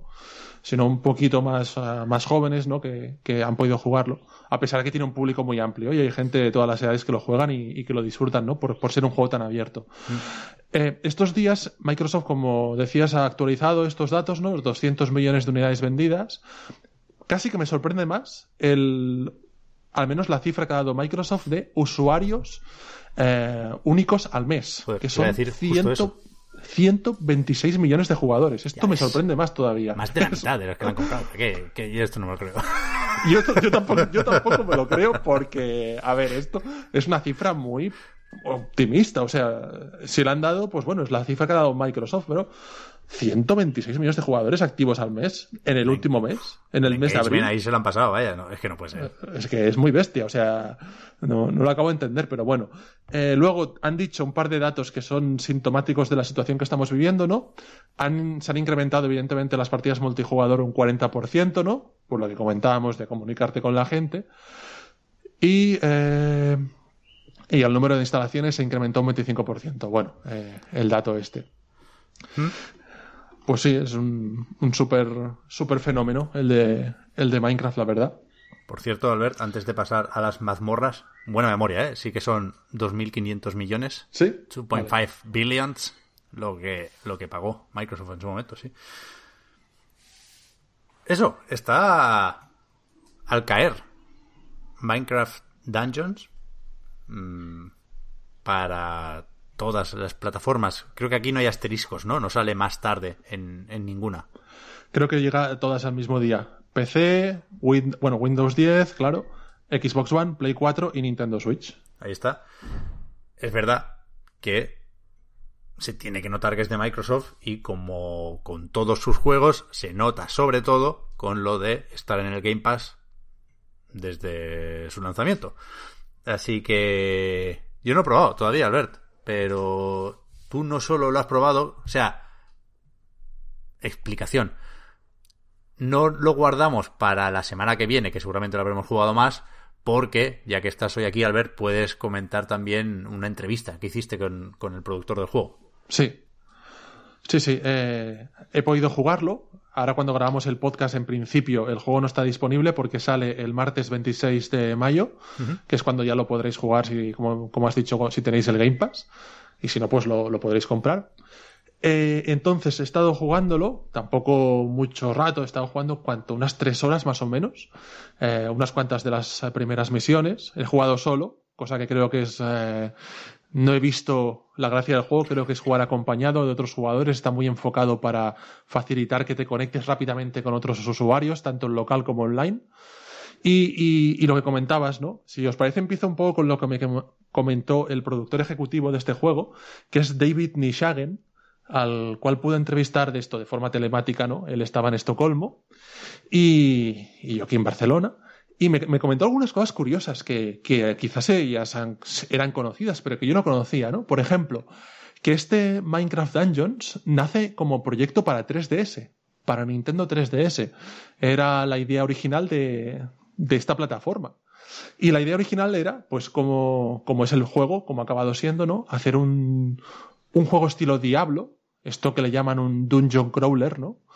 Un juego de estos de mazmorras aleatorias, eh, visión superior, ir avanzando, hordas de enemigos y todo eso, el típico diablo. De hecho, estos días eh, también se ha comentado en algunos avances que es como si fuese un Diablo para toda la familia, ¿no? En plan, es un juego de este estilo, hay muchos de este estilo, ¿no? Diablo es la referencia, pero este es como para, para la familia, ¿no? Para todas las edades. Eh, me comentó esto de, de que inicialmente era para 3DS. Es interesante también, creo que tengamos en cuenta que, a pesar de que el estudio, el, el juego lo firma Mojang Studios, ¿no? Lo firma la propia Mojang, en el equipo de desarrollo, eh, que es de unas veintipico personas, me dijo que eran 23 personas que la, la, que están haciendo el juego, que es bastante pequeño para ser un juego multiplataforma y multijugador. Sí, sí. Eh, Yo pienso que es un equipo pequeño. Están, ayuda están siendo ayudados por un equipo de Inglaterra que se llama Double Eleven, que también son como 20 personas. Pero me dijo eso, que en el desarrollo han sido como mucho alrededor de 40 personas, ¿no? Y, y me, una cosa interesante es que muchos de los miembros del equipo que ha hecho este juego son los que habían hecho la saga de juegos Magica, que son estos juegos también muy parecidos a lo que ha acabado siendo Minecraft Dungeons, ¿no? Eran tipo Diablo, muy enfocados al multijugador, que os suenan, ¿no? Los, los muñecotes aquellos de colores con las capuchas, ¿no? Sí, los, los, magos estos de colores, exactamente con las capuchas. Y ellos venían de, de estar trabajando pues en Paradox, esta empresa, y, y, y, por lo visto pues fueron, a, fueron fichados por, por Mojang para hacer este juego y, en, nace en 3DS y acaba siendo pues este, lo que acaba siendo hoy en día. Otra cosa que le pregunté y me sorprendió es que un juego basado en el universo de Minecraft, pero hecho con Unreal. Está hecho con Unreal Engine el juego, ¿no? Y porque ahora, ahora mismo no lo sé, pero Minecraft tiene su propio motor gráfico, entiendo. Entiendo que es un juego con, con el motor del Minecraft. Entonces esto me, me, pareció curioso y se lo pregunté y también pues dijo que sí, que era un poco curioso, ¿no? Que, que precisamente la estética de Minecraft no es eh, la gracia ¿no? del, del, motor propio del juego. Y entonces él me dijo que el proceso que seguían para, para hacer los gráficos, al menos, para diseñar el juego, era diseñarlo evidentemente en Unreal, pero... Eh, no, perdón, que antes diseñaban los niveles en el propio motor de Minecraft y luego los pasaban a Unreal para aprovechar pues la, las características de este motor, ¿no? A nivel de iluminación y de todo, ¿no? Pero que todo lo diseñaban antes como si estuviese hecho en, eh, en Minecraft. Con el pico, ¿no? ¿Cómo? Con el pico ahí. O sea. El, exacto, el pico. Esculpiendo. Sí, sí, sí, el pico ahí esculpiendo. Eh, de hecho, es una cosa que es notoria en el juego, ¿no? Que se ve claramente, ¿no? Que eh, da la sensación de que estés en jugando Minecraft en, tercera persona en este caso, con una perspectiva así diferente, ¿no? Pero sí que todo es muy Minecraft, ¿no? Y, y luce bastante bien. El aspecto del juego es bastante bonito. Eh, está trabajado, ¿no? Es, es, simple, ¿no? A nivel de, de, detalle, como es Minecraft, pero, pero creo que, que es chulo artísticamente. Luego también hablamos sobre el tema del de retraso que ha tenido el juego. Inicialmente estaba previsto para abril. Mm. Él me dijo que el motivo de este retraso, creo que incluso lo han explicado, ¿eh? era pues eh, acabar de... Eh, su excusa era reducir el estrés de aquellos días, ¿no? Y realmente es que había mucho estrés. Sigue habiendo mucho estrés, la cosa no se ha acabado. Pero sigue habiendo un montón de, países donde la situación por el tema del coronavirus, pues incluso aquí, tampoco es para estar tranquilos, la verdad. Pero, pero él me dijo eso, que, que lo retrasaron para, para reducir el estrés de los últimos días del desarrollo y aunque yo pienso que ya debía estar acabado el juego. Y de hecho cuando yo preparaba un poco el calendario de este mes de mayo, ¿no? Para, para ver qué juegos salían, llegué a la determinación que este realmente Minecraft Dungeons considero que es el juego más importante de mayo. Lo siento por el por el Wonderful, pero es un pero así de novedades, ¿no? Considero que es el, el juego más interesante y, y, que puede tener un, un éxito potente, ¿no? De hecho, antes cuando decía que lo estaban acabando el juego, y ya me he corregido a mí mismo, ¿no? Como ya hace tiempo que deben tenerlo acabado. Yo he visto vídeos de del Rubius jugando hace meses al, al bueno, hubo una, uno, hubo una, beta hace sí, un la, tiempecillo la, ya. La beta esta. Entonces, eh, esto es un poco lo que comenté con, con David Nishagen, ¿no? Este, este productor ejecutivo del juego. Eh, un tipo muy, muy simpático ahí durante la entrevista y, y, realmente pues me, me hizo me hizo, lo que me explicó me hizo coger ganas el, el juego, ¿no? Hasta que finalmente, pues, eh, fue ayer mismo, de hecho, que, empecé a jugarlo cuando, cuando recibí el código. Y, y es eso, básicamente es un, un Diablo muy... Tenéis que olvidaros evidentemente de todo lo que es la construcción. El juego está enfocado a la aventura, el juego tiene su propia narrativa, su historia, ¿no? Eh, muy sencilla, ¿no? De que un personaje ha obtenido un gran poder y está, pues, eh, quiere destruir el mundo, ¿no? Tienes que salvarlo. Te creas tu personaje. Y una cosa que me dijo David Nishagen en la entrevista, y es una cosa que es clave, así como en Minecraft el protagonismo está en el mundo del juego, ¿no? En cómo tú creas, pues, coges el pico, ¿no? empiezas a construir o a destruir el mundo. Aquí el protagonismo está como en este tipo de juegos pasa, en el personaje, ¿no? La gracia no está en tanto en si construyes cosas, sino en ir poniéndote poderes, ganando equipo, es un juego de loot, de recoger muchas cosas, de explorar los escenarios para conseguir todo el loot posible de la pantalla. Y en este sentido, pues la verdad es que no es muy eh, innovador. No, no, tiene. La innovación es la estética y el hecho de hacer un juego de este estilo, de este estilo para, para todos los públicos, ¿no? Yo lo que he encontrado jugando estas tres primeras horas es que la verdad es que Mm, me pareció un poco todo el rato lo mismo. Y al final es lo que tienen estos juegos, ¿no? Mm. Es, es, ir consiguiendo pues eh, el loot que hay en esta pantalla, eh, los cofres, el cofre de rigor al final del nivel. Quiero decir que está bien, quizá por haberlo jugado solo me pareció más... Esto ya lo he vivido, ¿no? Para esto prefiero, personalmente, prefiero jugar a Diablo que, que a este juego. Pero ya os digo, he jugado tres horas y todavía es pronto para juzgar. Yo pienso que puede tener éxito. Este juego me interesa más bien, más que por el juego como tal, que no le he visto una gran innovación, me interesa por lo que supone para la marca Minecraft, para, para ver qué, interés despierta en los jugadores, ¿no? Quizá mm. estos jugadores que, juegan al Minecraft a lo mejor buscan algo diferente, ¿no? Y este juego es lo que les ofrece, ¿no? Algo, pues una aventura más, es bastante casual, muy enfocada, como se decía, a multijugador. Eh, también el productor también destacó mucho el, toque este familiar, ¿no? De que padres e hijos puedan jugar al mismo tiempo. Sí, yo creo que ese es, es el rollo, eso es lo que... La condición ideal, ¿no? Para, jugar a este juego que... Bueno, yo creo que claramente hay que verlo como eso. Mi primer dungeon crawler o mi primer looter, ¿no? Sí, sí, sí, totalmente. O sea, que, está bien que sea así, ¿eh? Pero quiero decir, si te gusta el género, seguramente tienes otras propuestas con más donde agarrarse. Y, y, si te gusta la construcción, ¿no? Si te gusta esa parte de Minecraft más creativa, pues aquí no la tienes. Entonces. Aquí no. Yo estoy contigo, Albert, en que, en que será curioso ver cómo funciona eh, a nivel experimento para ver cómo hacer crecer la franquicia, porque eso es algo que hemos dicho muchas veces, ¿no? Eh, tiene que ser muy difícil plantarse un día y decir, vamos a hacer Minecraft 2. Yo creo que Minecraft tiene que ser siempre Minecraft y evolucionar, ya veremos cómo. De, momento le metemos ray tracing y mañana Dios dirá, ¿no? Pero, pero está por ahí ese Minecraft Story Mode también, que yo, yo no tengo presente como un gran éxito, pero no sé, está en Netflix. A lo mejor por ahí eh, les, les rentó muy mucho. Pero es verdad que yo creo que, que el spin-off tiene que ser parte fundamental de la franquicia porque es que es el, tronco central es moderadamente intocable. No, no en cuanto a actualización del propio juego, pero sí en cuanto a, a serialización, ¿no? Sí, sí, y a seguir haciendo lo que decíamos antes de la marca, ¿no? Hmm. Eh, es lo que comentaba antes, es un juego que yo no pienso que haya costado muchísimo dinero, no habrá sido barato por, por descontado, ¿no? Y más estando Microsoft detrás, dando apoyo. Yo cuando le, pregunté, cuando me sorprendió mucho esto de que empezase en 3DS el desarrollo, y le pregunté, pero entonces no, no fue Minecraft al principio, debía ser otro, otro juego. Y me dijo, no, no, siempre fue Minecraft. Y yo esto, a ver, le, creo, ¿no? Pero me hace dudar un poco que siempre fuese en un principio este juego, hace tanto tiempo, si lo estaban haciendo para 3DS.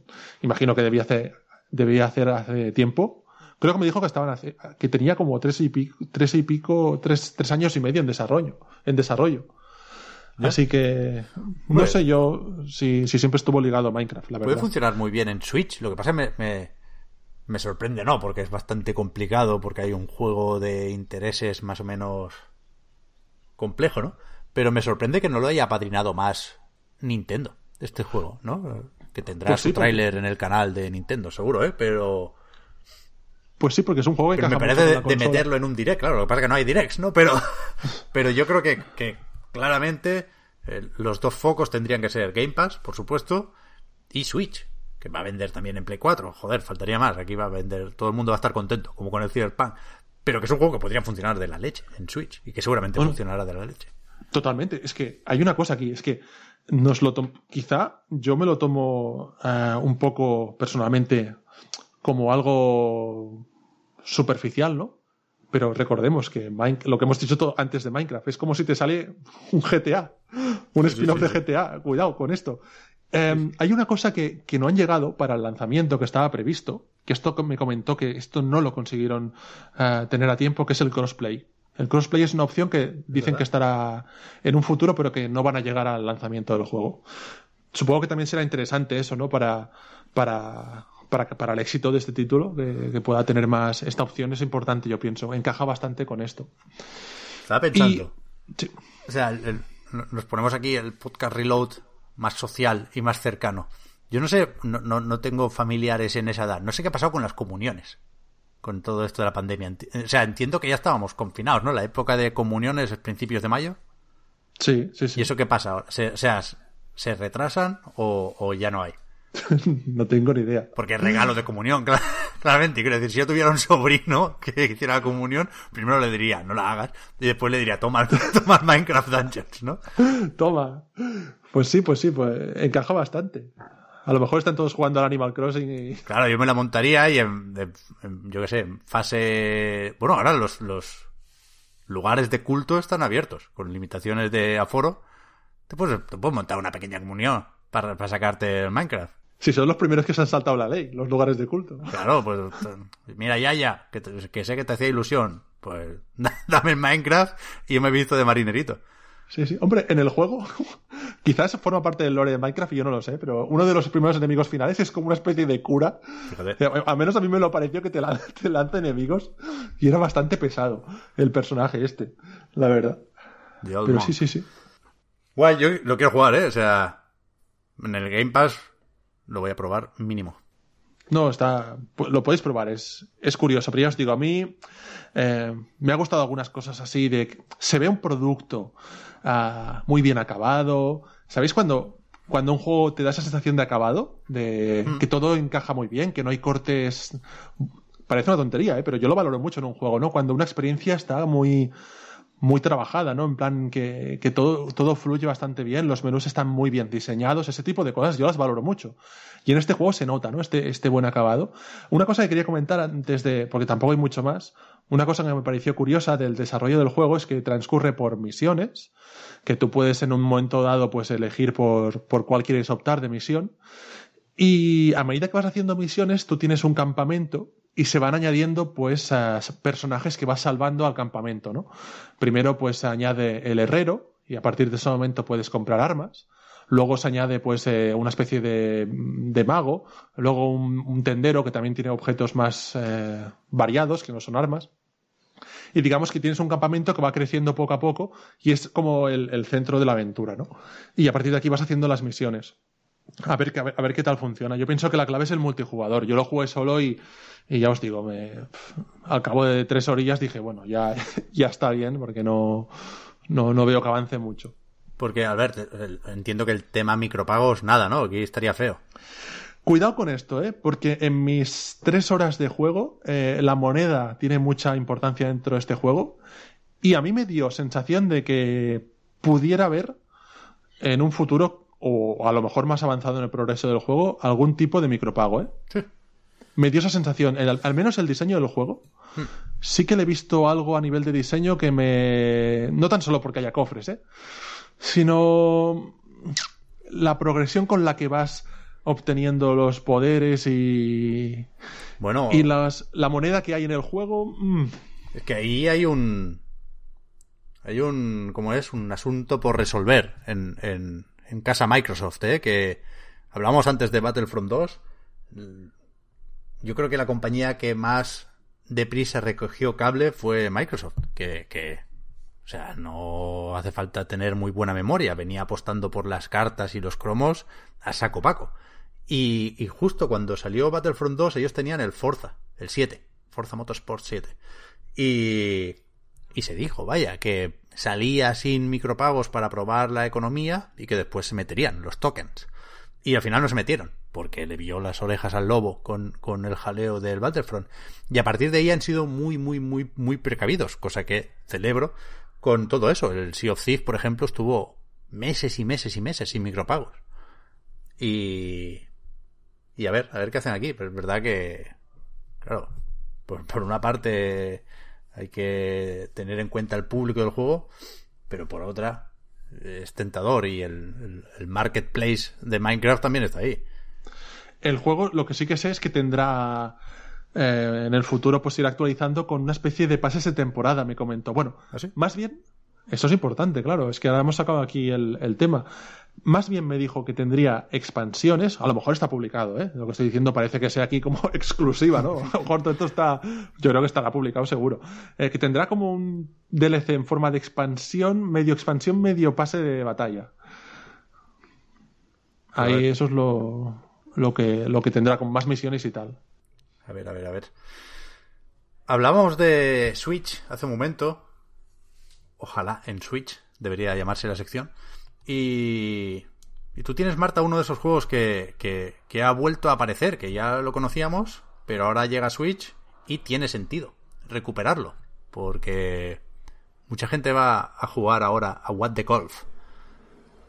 Sí, tiene mucho sentido recuperarlo porque me siento mal de no haber hablado del juego antes, que es un, es un juegazo. Me preguntaba, de hecho, en el análisis que por qué, por qué o sea, ¿qué es lo que pasa en ciertos juegos? Que eh, pasan por debajo del radar hasta que viene el PC o la consola a, darles como, como legitimidad, vamos a decir, sí, son buenos, ya está aquí. Antes estaba en móviles y no nos importaba, pero ahora sí podemos decirlo. Creo un poco que es el caso de, de What the Golf, que se estrenó en Switch precisamente, precisamente ayer, eh, que fue jueves 21. Y eh, bueno, hay que hablar del juego porque es un juegazo. Es, o sea, todo, mm, todos los premios que había ganado, que si eh, mejor juego en los Game Awards eh, para, para plataformas móviles, el BAFTA que se llevó también para como mejor juego de plataformas móviles en 2019 está muy justificado porque, eh, bueno, está, está muy bien hecho y eh, quizá eh, el que el premio tenga la puntilla para plataformas móviles tiene bastante sentido porque, eh, bueno, pues en Switch se pierde un poco de, la gracia de, su jugabilidad. Pero vamos, ya entraremos en eso. What the Golf es un juego que no es de golf. Es lo más importante que hay que saber aquí.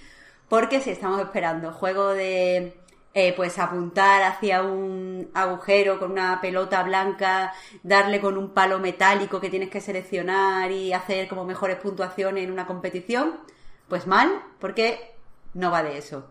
Es un juego que eh, es, un juego de humor que utiliza sobre todo las, físicas y la, y la anticipación para, para, crear una serie de gags que se van sucediendo eh, de forma que, bueno, la, forma en la que ha funcionado un gag nos va a predisponer a que los siguientes no, nos hagan gracia. Entonces, eh, pues la jugabilidad principal del juego, o sea, la, mecánica principal es seleccionar el, eh, pues el sentido en el que vamos a mover la pelota o la bola de golf en, una primera instancia y la fuerza que vamos a aplicarle. Entonces, si jugamos, por ejemplo, en, en iPad, pues, tenemos, pues ponemos el dedo encima de, la pelota, echamos un poquito hacia atrás y nos sale una flecha que nos indica, pues eso, dirección y fuerza. La dejamos, o sea, soltamos y se desplaza. Entonces, eh, pues la idea es eh, llegar a la bandera o al hoyo.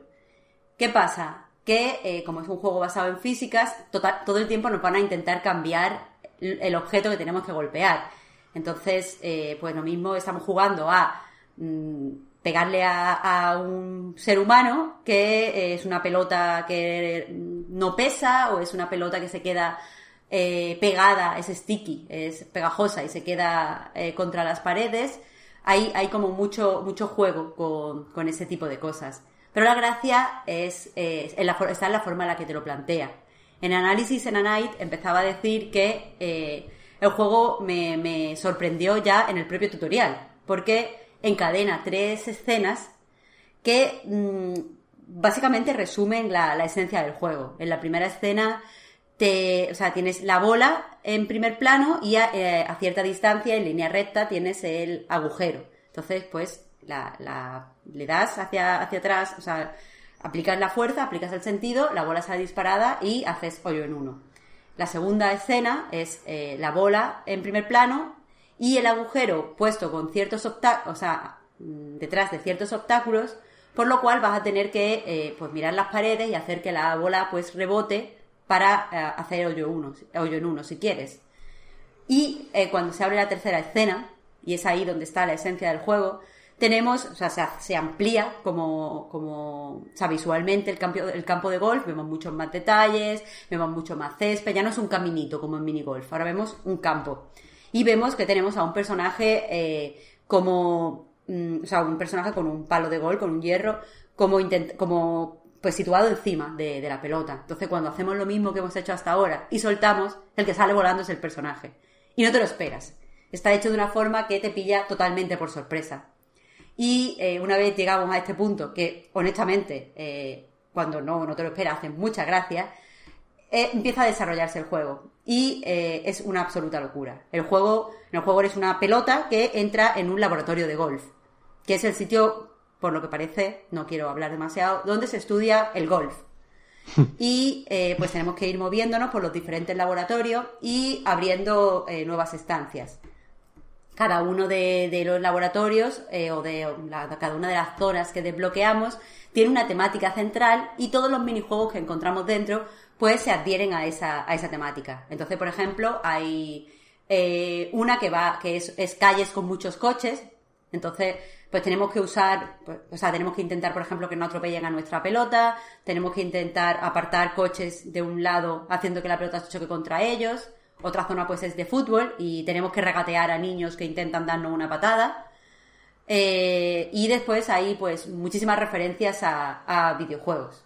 Hay, yo que sé, una zona que está dedicada a dos minijuegos en concreto dedicados a Portal, que están muy muy bien, tienen un pequeño puzzle. Hay otros que están dedicados, por ejemplo, a Super Mario, al primer nivel de Super Mario. Y pues todo eso lo tienes que hacer pegando, o sea, dándole impulso a, una pelota o a, ya digo, diversos objetos que hay que usar esa vez. Eh, como os imaginaréis, pues el par en realidad no, no importa en la mayoría de, niveles, en otros puedes rejugarlos para conseguir una puntuación mejor, pero no es necesario para, avanzar. Eh, que es, o sea, parece un juego muy tontorrón, pero la gracia es que está muy bien hecho. Está cuidado a todos los niveles. Eh, por ejemplo, mencionaba antes la, pantalla de Super Mario. Pues no es que entres a, ese minijuego y simplemente se haga a este nivel, tengo que hacer esto, lo otro, vamos a mover la pantalla, o que suene la música original. Es que sale el tío, o sea, la, música normal del juego es. Mm, bueno, es, es, música sin letra y tal, pero cuando, por ejemplo, metes la pelota en el hoyo, se escucha unas voces que dicen ¿What? Así como muy sorprendidas. Pues esas mismas voces en el nivel de Super Mario se dedican a cantar What the Golf todo el tiempo, o sea, diciendo esa frase todo el tiempo, con el ritmo de la música de, Mario. Hostia, qué bueno. Es graciosísimo. O sea, de verdad me reí, eh, o sea, paré para escucharlo un ratito porque es muy graciosa. Eh, y ese tipo de detalles te lo encuentras en todo lado. Hay referencias también a, series. Por ejemplo, hay un, un par de chistes sobre Ricky, Ricky Morty. Seguramente habrá más series que me he perdido pero esa, estaba ahí. He visto que también hay un nivel de Guitar Hero, ¿no? Ah, claro, por supuesto. Sí, sí, sí, es que hay muchísimos niveles dedicados a videojuegos. Eh, y, todos están muy bien pensados y muy bien diseñados. Eh, y después hay, hay niveles que a lo mejor no tienen, no son tan vistosos, pero son muy eh, satisfactorios de jugar. Por ejemplo, hay una zona que está en el espacio y pues Claro, cuando, cuando disparas, ahora tienes que, a lo mejor tu pelota está en un planeta, el agujero está en otro planeta, hay asteroides, hay cosas, pero hay gravedad. Entonces tienes que ver cómo lo haces para que la gravedad no te afecte, teniendo en cuenta que la pelota rebota cuando da en el otro planeta y si no hay suficiente eh, gravedad, pues se puede ir. Eh, ya os digo, es un juego muy pensado, con muchos detalles. No quiero contar tampoco más niveles, porque creo que una de las partes más interesantes del juego es ir descubriendo eh, en cada nueva zona que abres, eh, qué es lo que te va a ofrecer. Pero eh, sí que me gustaría decir que he probado la versión de Switch también, o sea, la he terminado, o sea, el juego completo lo he hecho en, en iPad, pero he probado la, versión de Switch y sí que puedo decir que pierde un poco, ¿no? O sea, si no hay otra forma de jugarlo, porque la versión móvil es exclusiva para, para iOS, o sea, si no hay otra forma de jugarlo, está bien que nos acerquemos en Switch. Pero eh, el hecho de tocar la bola en la pantalla, cosa que no se puede hacer en Switch porque la pantalla de Switch no se toca, como todos sabemos, y porque no funciona tan bien, en realidad. Eh, Esperaba que lo dijeras. Pero es criminal que no te lo dejen que hacer, la pantalla de Switch no se toca, la pantalla de Switch no se toca. Entonces, Pero, pero, pues espera, eso- espera, espera, Marta. O sea, ¿no lo has probado porque en tu casa la pantalla de Switch no se toca? ¿O, o realmente tampoco, no ¿eh? hay control táctil en Switch? No, se puede, hay control táctil, pero no funciona tan bien. Sí que lo he probado. Vale, vale, vale. No mucho. Porque, a ver. ¿Sabes? He pecado un poquito. Pero no, no es el mismo. No tiene la misma. No sé si, si sería la palabra flu- fluidez. Pero en mi, mi sensación personal es que se corresponde más el comportamiento que esperamos en fuerza y dirección con el movimiento que hacemos en móvil que con el movimiento que hacemos en Switch. Eh, Es que en- tocando la en- pantalla táctil de Switch. En Switch tienes miedo de jugar ahí tocando esa pantalla. Eh, No ¿Qué es lo miedo? mismo Es que me que da ya que es más caro el móvil que la Switch. No, pero la pantalla de la Switch parece como, como delicada, no lo sé. Sí. A mí me, me disgusta. Puede. no- a ver, ya os digo, yo pongo este asterisco de que es mi impresión personal. Y que probablemente a lo mejor eh, otra persona diga que no. Pero yo creo que no se siente igual. Y después jugar con, con los Joy-Con no está mal, no, no, no estropea el juego. Pero eh, no me termina, ya, ya os digo, no se me transmite la sensación, o sea, están muy cuidadas las físicas y a mí el resultado de las físicas se creo que se transmite mejor si tocas, si, si tienes el componente ese táctil ahí. Así que personalmente, si, si se está dudando de cuál de los dos coger, yo recomiendo jugarlo en, en móvil o, o en iPad. Porque, ya os digo, aunque Switch, eh, hay que decirlo, tiene eh, unos minijuegos nuevos, que no sé cuáles son porque no lo he jugado entero todavía en Switch. Pero vamos, tiene como cierto contenido de para celebrar que sale en Switch. Entonces, pues quizá la gente no se lo quiera perder.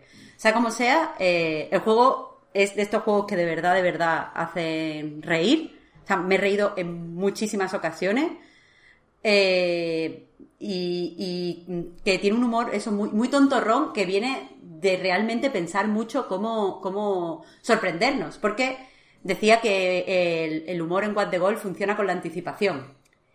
Y, y es, es, un sistema muy básico, pero que, que aquí está muy bien medido. Lo que hacen básicamente es que te enseñan que una cosa funciona de una manera, eh, te van reforzando ese, ese conocimiento y mientras te van distrayendo con dificultad, te van aumentando la dificultad, de repente eh, pues te dan una información que, que no tenías. No es que te cambien la información que sabías. O sea, si te han dicho que esta pelota se pega en las paredes, esa pelota siempre se va a pegar en las paredes. O si te han dicho, yo qué sé, que los coches se, que los bidones explotan si los tocas, o que los coches arrancan si les das con la bola, eso va a pasar siempre. Pero a lo mejor no sabías qué pasa si un eh, coche empieza a andar y enfrente hay una tienda de perritos calientes, por ejemplo. O qué pasa si explota un bidón y al lado hay un niño. Esas son las cosas con las que te sorprende el juego y con las que Sí, te sí. hace reír muchísimo. Porque nunca, eh, o por lo menos yo nunca he conseguido prever a dónde iba a ir. Y lo estaba intentando mm, con ganas.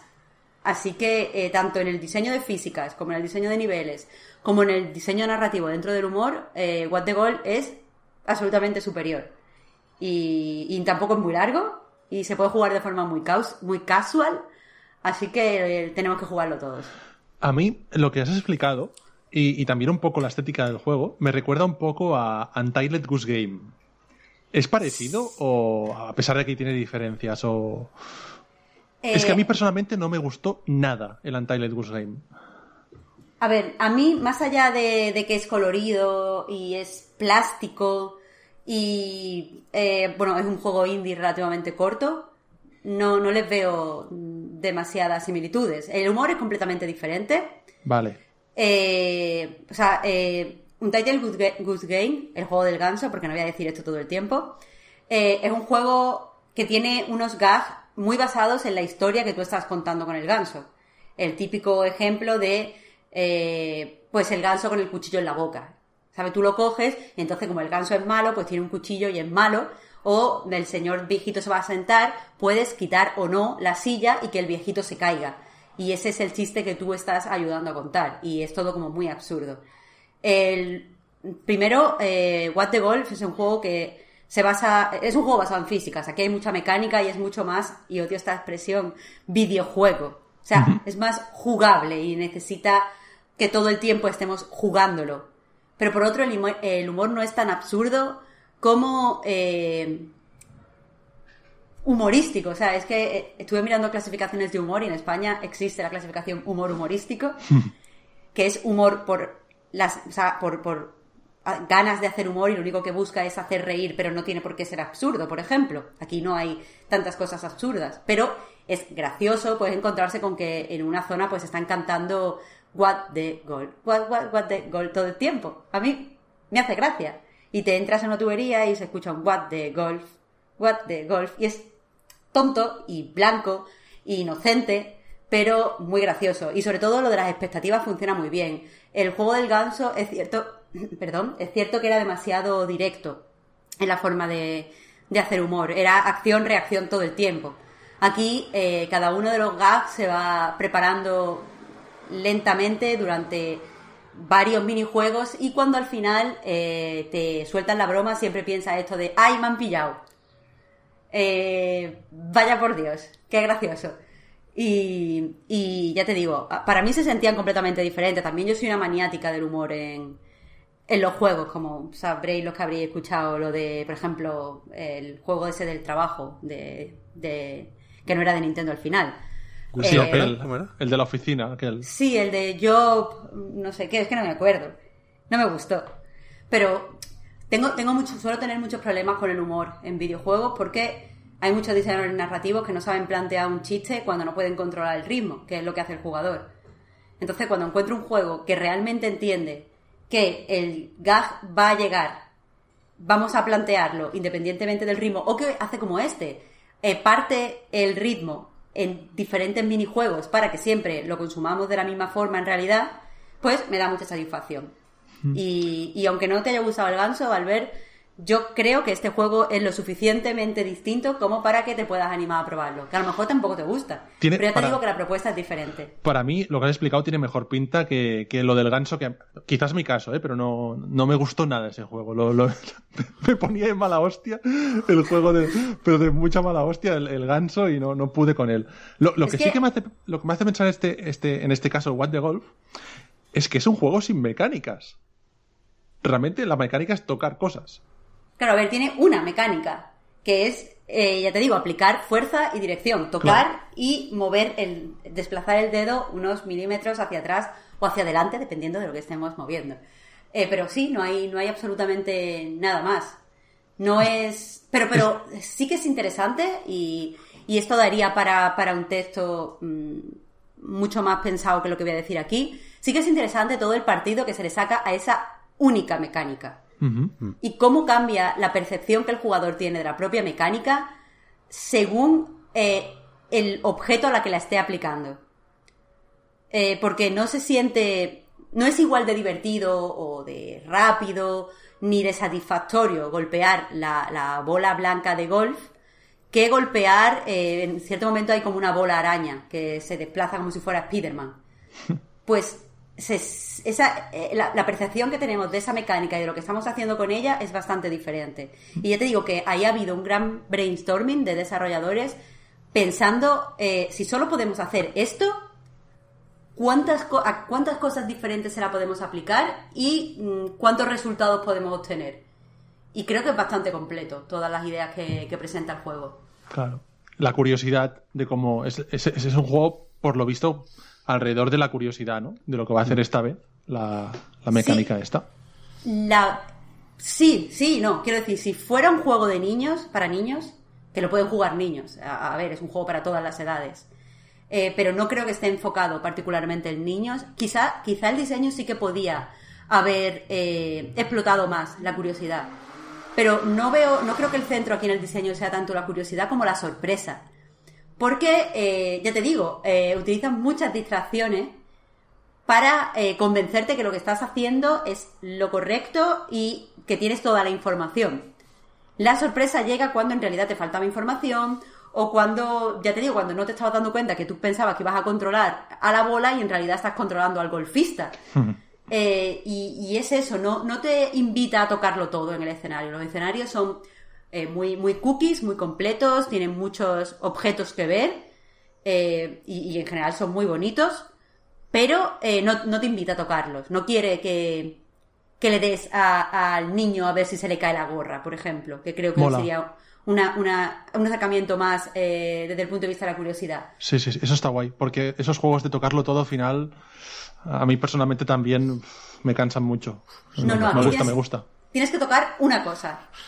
Pero a veces no sabes que, O sea, no es que tengas que tocar todo a ver qué es lo que tienes que tocar, sino que te metes en un. En un pues en la, en la zona de estar golpeando la bola durante. O sea, ves la bola, la echas para atrás, se lanza. Ves la bola, la echas para atrás, se lanza. Llevas haciendo eso durante 22 minijuegos. Cuando tocas la bola, echa para atrás, se tendría que lanzar y en vez de lanzar se lanza otra cosa es sorprendente y, te refresca y te saca eh, en el buen sentido del flow de lo que estás haciendo. Entonces, ya te digo, no, no es tocar ni es averiguar, es sorprenderte, sorprenderte todo el tiempo, porque por un lado no te sabes qué te vas a encontrar en el nivel, por otro eh, no sabes si lo que estás haciendo para, para resolver el nivel es lo correcto. Y eh, bueno, eso, por ejemplo, mira, ya que he hablado de la zona de fútbol y no reviento nada más. Eh, en la zona de fútbol te encuentras muchas sorpresas, pero voy a hablar de dos. Después de dar, o sea, allí te quitan la, el hoyo y la bandera y te ponen una portería. Y lo que tienes que hacer es llevar, evidentemente, la pelota a la portería. Entonces, pues esta para atrás, la metes en la portería y tú lo, estás haciendo como en un campo de fútbol.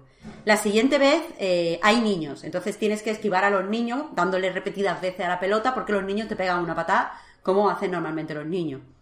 Eh, en el siguiente hay un portero y tienes que lanzar, no sé si lo estoy diciendo por orden, por cierto, estoy hablando de memoria, pero tienes que lanzar y que el portero no, no la pare. En el siguiente echas para atrás y sale volando la portería, porque mm, es lo que tienes que llevar a la otra portería, una enorme portería. Eh, en el, cuando estás en el flow todo el tiempo de resolver esos mini, minúsculos y sencillotes puzzles, no te esperas el momento en el que se mueve la portería o no te esperas que de repente lo metas en la portería y no pase nada, porque en realidad el, hoyo estaba en el otro lado y no te has dado cuenta, que es otra de las sorpresas. Eh, porque eh, eso está hecho para, para que lo estés jugando de una forma no hiperconcentrada y de una forma muy dejándote llevar por lo agradable que es la música, lo agradable que es el escenario y eh, ya te digo, te encuentres de repente con que te han pillado y si aceptas el te han pillado con los brazos abiertos, creo que, te acabas riendo. Y ya te digo, yo personalmente, mm, incluso los juegos que me resultan graciosos, a veces no me río. Eh, con carcajadas, pero con este, en este caso, sí ha, sí ha sucedido. Así que mm, me parece especialmente recomendable por eso. Mm. Yo lo jugué, perdón, un poco en su momento cuando salió en Apple Arcade y ahora lo, lo estoy volviendo a jugar mientras hablamos. Y, y, a mí gracia no me hace mucha, la verdad. O sea, normal, me parece simpático, pero lo que me gana son las, las ideas. ¿eh? Es un juego que yo siempre di por hecho que jugaría muy poquito, porque pensé que cuando viera tres bromas ya las habría visto, las habría visto todas. Y, y no, creo que tiene lo justo de broma y lo justo de idea como para que que funcionen muy bien juntas. La verdad que son, son pantallas y retos muy bien pensados. Mola mucho eso. A ver, no sabía si decir esto aquí o qué, pero. Tampoco sé si lo habéis escuchado, supongo que lo habré quitado en la edición, porque suena muy fuerte, pero ha, picado el timbre y me han traído un paquete. Que pone que es de Víctor y que lo abramos en caso de que no pueda estar en el podcast. Yo seguía llamándole, pero llevamos, ¿qué? ¿Hora y media será de esto ya? ¿O más?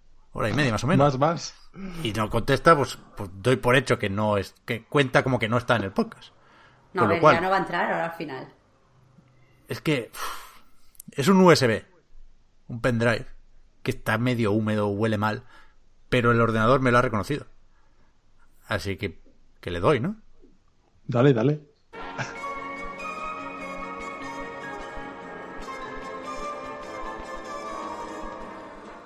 Hola, soy Víctor Martínez, chico nuclear en anightgames.com y el podcast Reload.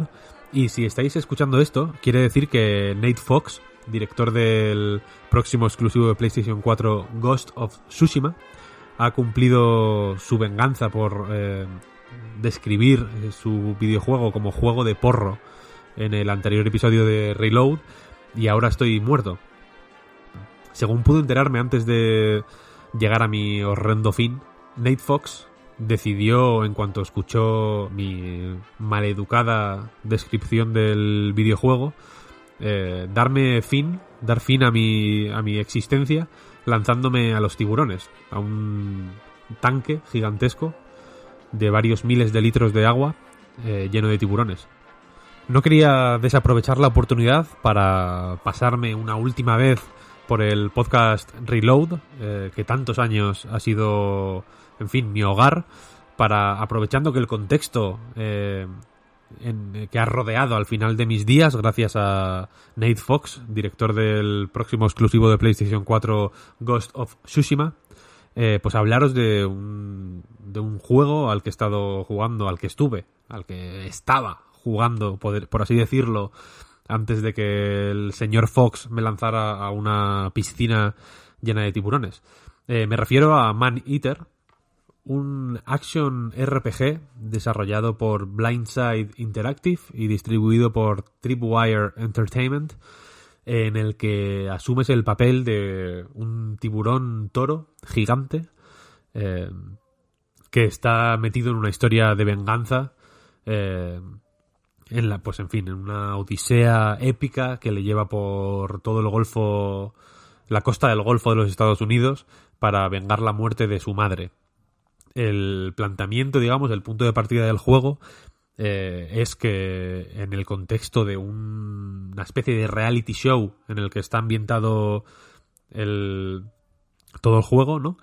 Eh, pues hay un eh, como un eh, cazador de tiburones legendario llamado Scaly Pete que en el principio justo del juego vemos como captura a tu madre eh, la mata y a ti que aún eres un tiburón recién nacido te marca para de una forma muy cruel y muy sádica para en un futuro si os volvéis a cruzar digamos poder reconocerte eh, entonces, en este contexto del, reality show, por así decirlo, aparecen, pues, como si fuera una emisión de televisión, aparecen los típicos carteles de próximos episodios el sábado a las 10, tal, ese tipo de, digamos, ambientación meta televisiva, por así decirlo.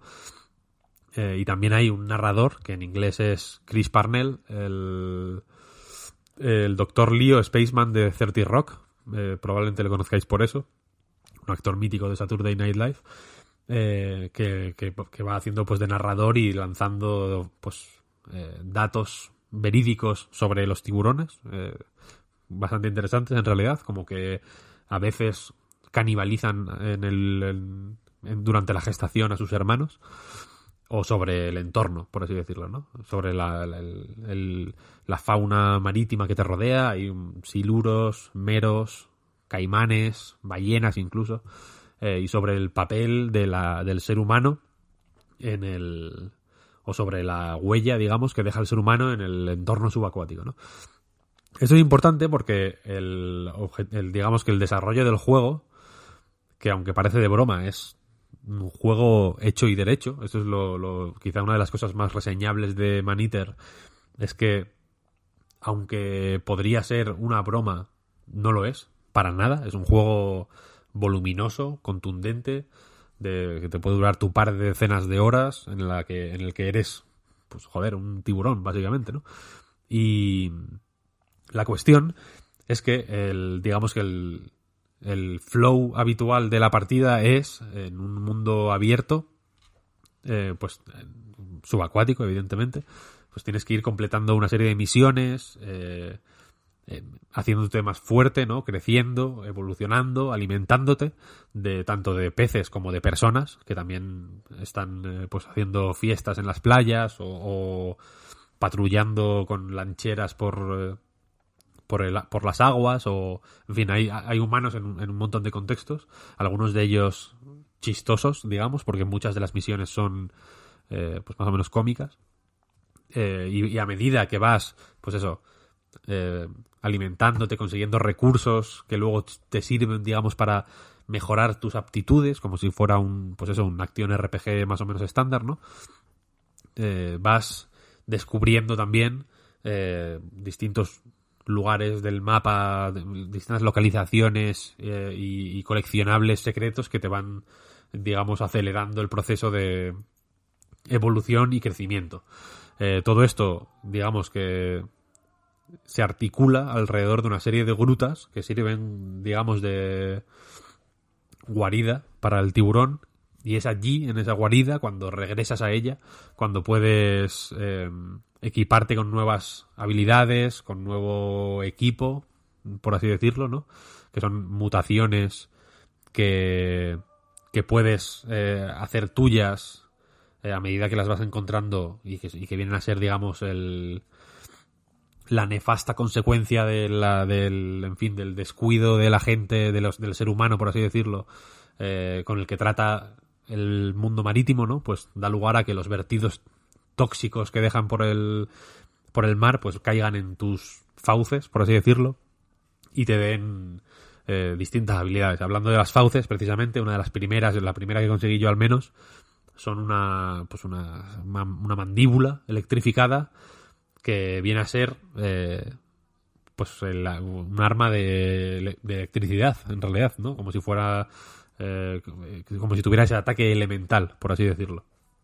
Eh, aparte de eso tienes una serie de eh, bueno de habilidades activas y pasivas no la primera que tienes es un radar pero luego vas eh, desbloqueando más tanto activas como pasivas a medida que llamas la atención de de, o- de otros cazadores de, de tiburones que vienen a ser personajes tipo pues, de reality eh, de Discovery Max o, de Mega o de estos canales, ¿no?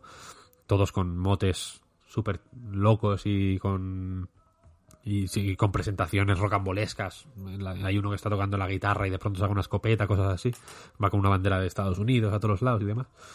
Eh, y a medida que eliminas a estos eh, cazadores, digamos, famosos, eh, vas consiguiendo nuevas habilidades y nuevas sí, nuevas habilidades tanto activas como pasivas, ¿no? Y, y así, poco a poco, digamos, tienes que ir explorando la, eh, el, Golfo, la, costa del Golfo de los Estados Unidos, en busca de Scaly Pit. Y la cuestión, digamos, eh, lo que termina de articular este el juego o la, o la esta historia, digamos, es que a medida, digamos que el paso del tiempo se representa en el hecho de que a medida que vas eh, evolucionando, cada X niveles creces, por así decirlo. Empiezas siendo pequeño, digamos, un recién nacido, y luego pasas a ser adolescente, luego pasas a ser, creo que es, eh, no sé si, creo que es adulto, luego anciano y luego eh, acaba siendo un megalodón, un tiburón monstruoso y gigantesco que, que es el que está preparado para, digamos, eh, cumplir su venganza y enfrentarse a los depredadores alfa más tochos de cada, de cada zona. En cada región, digamos, del mapa hay un depredador alfa que te pone las cosas jodidas y mm, que, que son, digamos, los combates contra jefes finales, por así decirlo. Eh, ¿Qué pasa? Que mm, el juego, ya digo, es un juego serio, es un juego de verdad, no es una tontería, es, un- es una experiencia sólida y contundente, eh, aunque se le nota, digamos, un poco los dejes de serie B. Por ejemplo, eh, el mapa es bastante grande y bastante cuidado, la verdad. Hay un montón de, de, de lugares eh, que están marcados con unas. Son uno de los coleccionables. Hay unas eh, señales, por así decirlo, amarillas que la- cuando las golpeas, digamos que descubres el lugar y te hace una, un chascarrillo eh, sobre él. Hay desde una lo que parecen las ruinas de un- una especie de túnel del amor donde están los enamorados ahí subidos en la eh, convertidos en esqueleto no hundidos bajo el mar subidos en la en la barquita esta con forma de de flamingo no o también hay incluso un un una como una estatua de Cthulhu o como se llame, ¿no? La criatura de Lovecraft. Eh, y el narrador te dice pues que hay gente por, por esa zona, que son unos pantanos, eh, una zona de pantanos donde, donde de hecho te deja Scaly Pete al principio del juego, que adoran a Cthulhu y que... Y el tío dice como, ¿qué le vamos a hacer, no? Si cada uno tiene sus costumbres. Eh, pues eso, aunque el mapa es, ya digo, grande y está lleno de detallitos graciosos y se le nota mimo, la verdad, se, nota que es un mapa cuidado. Eh, también se ve que, para agrandarse un poco artificialmente recurre a trucos más o menos baratos como eh, poblarse un poco a lo vasto, ¿no? Eh, hay un montón de, de, fauna, o sea, de peces en el, en el agua, pero la, mayoría son más o menos irrelevantes en el sentido de que, de que muchos ni te atacan y solo sirven únicamente para, pues como comida, para restaurar vida en algunos combates un poco más grandes, otros son eh, simplemente molestias para ponerte un poquito más difícil, pues misiones que de otro modo serían muy fáciles, en plan comer, mm, yo qué sé, comer 10 meros. Esa misión es muy fácil porque el mero no te ataca, pero en la zona donde tienes que comer esos 10 meros, pues suele haber otros peces que sí son hostiles o incluso caimanes que son bastante difíciles de, de matar, sobre todo al principio, porque te quitan mucha más vida de la que tú le quitas a ellos. Eh, o incluso hay combates con humanos en las barcas, que son para mí los más divertidos, porque vas eh, pegando brincos como si fueras un delfín. Es una cosa bastante acojonante por, por, por lo pintoresca y divertida que es, ¿no? Mientras, eh, pues básicamente vas comiéndote a todo el mundo. Hay eh, estrategias relativamente más avanzadas o más un poco más eh, complicadas que pueden pasar por coger a un, a un humano que te está atacando y luego utilizar ese mismo humano para derribar al que está conduciendo la lancha eh, para dejar la lancha parada y, poder dedicarte con más calma a ir a por los que quedan en ella, por ejemplo. O, en fin, en estos combates a veces también se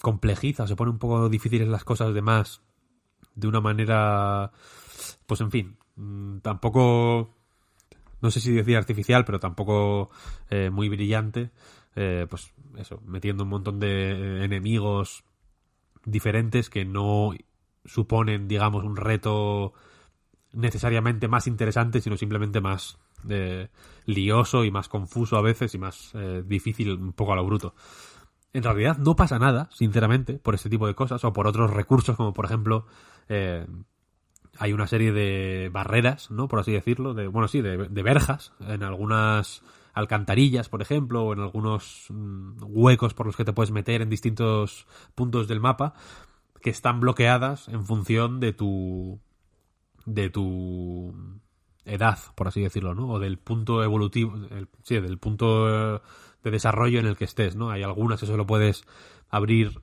si eres anciano, hay otras que solo puedes abrir si eres adulto, y así digamos que el juego te va bloqueando caminos, ¿no? Para que el avance esté 100% determinado por, por el momento en el que está tu tiburón en el juego, ¿no? No tanto por sus habilidades en realidad, porque no es un Metroidvania en ese sentido, no depende no tienes que conseguir X habilidades para avanzar, sino simplemente haber llegado a X nivel.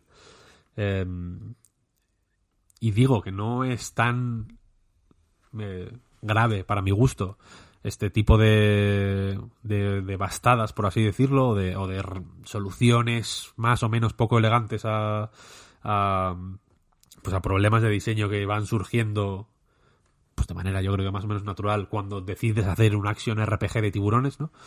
Eh, porque como el tono del juego en realidad es eh, un poco troma, un poco serie B o incluso serie Z, ¿no? De este...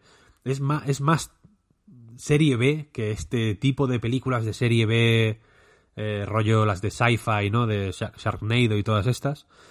Eh, y tiene un toque que a mí me ha parecido genuinamente de serie B, en el sentido de, de, esa serie B de de bajo presupuesto, pero que no se revuelca en ese bajo presupuesto, sino que realmente quiere hacer una cosa imaginativa y, digna, en realidad.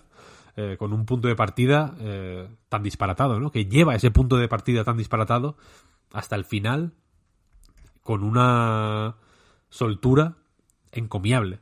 Con muchos altibajos también, evidentemente. No es un juego eh, ni mucho menos perfecto. tampoco se toma particularmente en serio su propia historia, evidentemente, y a veces el tono constantemente irónico y un poco desapegado del narrador, por ejemplo, pues se puede hacer un poco cansino, pero sinceramente, si a mí me llegan a decir que este juego iba a ser más que una pequeña broma de 30 minutos, probablemente, eh, pues en fin, habría pensado lo peor.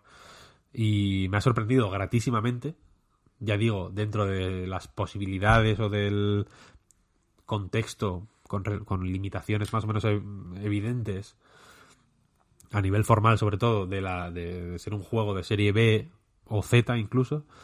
Eh, pero en fin, me ha resultado divertido, me ha resultado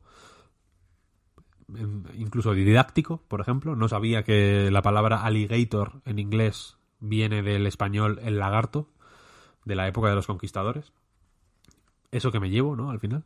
Hay un montón de fun facts de este tipo que te puedes eh, llevar del juego porque es un no parar, es un no parar, es tipo Deadly Premonition en el que eh, sencillamente va lanzando datos verídicos en realidad, porque todos son reales, sobre los tiburones, sobre los caimanes, sobre las tortugas, sobre los siluros, sobre mm, sobre todos los peces en realidad que hay en el juego. Eh, sobre alguna gente, incluso también en ciertos momentos. El mensaje claramente ecologista del juego, porque al final estás eh, moviéndote por unos. Eh, por un fondo acuático eh, desolado por la. por la por la mano humana, ¿no? En realidad, lleno de, de basura, lleno de plásticos, lleno de. Mm, hay, hay zonas en las que literalmente ves más envoltorios de patatas fritas y de chocolatinas y demás que, que, peces o, que ninguna otra cosa en realidad, ¿no? Eh, el tono, el, pues este mensaje último ecologista, por así decirlo, que igual es eh, de nuevo un poco simplón o un poco vasto, creo que funciona de esa manera, como puede funcionar un mensaje vasto como el de El Vengador Tóxico, por ejemplo. Eh, y en fin, me ha resultado una grata sorpresa. No sé hasta qué punto eh, este tipo de juegos de tiburones tiene un seguimiento grande, en realidad. Pero si cualquier persona tenía curiosidad o ganas de jugar a este Man Eater, que sepa que puede hacerlo sin ningún tipo de problema porque es un juego sorprendentemente bueno. Y nada, hasta aquí mi último mensaje. El último mensaje que he dejado en vida. Después de que Nate Fox, director de Ghost of Tsushima, uno de los próximos grandes exclusivos de PlayStation 4, eh, decidiera vengarse de mí por haber dicho que su juego es un juego de porro. De forma polémica y para alguna gente despectiva. Así que nada, eh, desde el fondo de la cuba llena de tiburones en la que ahora me deshago en mil pedazos mientras los escualos se alimentan de mi de mi carne y de mis huesos y de las suelas de mis zapatos, me despido. Ha sido un gusto y hasta la próxima. Chao, chao.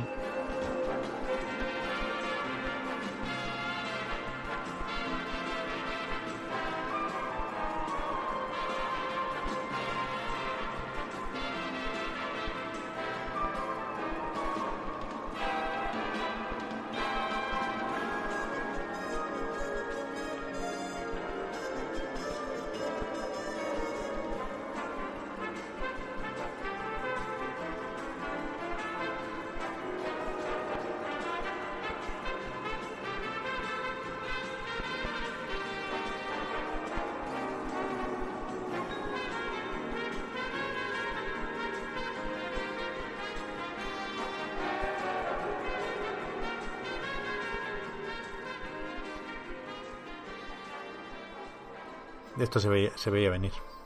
Yo me lo, me lo esperaba de, yo qué sé, de Neil Druckmann, que seguro que el, el de los spoilers está, está ya también durmiendo con los peces. Pero Nate Fox, sí parecía majísimo. O sea, ¿lo tenéis en mente? Nate Fox, efectivamente, director del próximo exclusivo para PlayStation 4, Ghost of Tsushima. Eh, tiene un meme.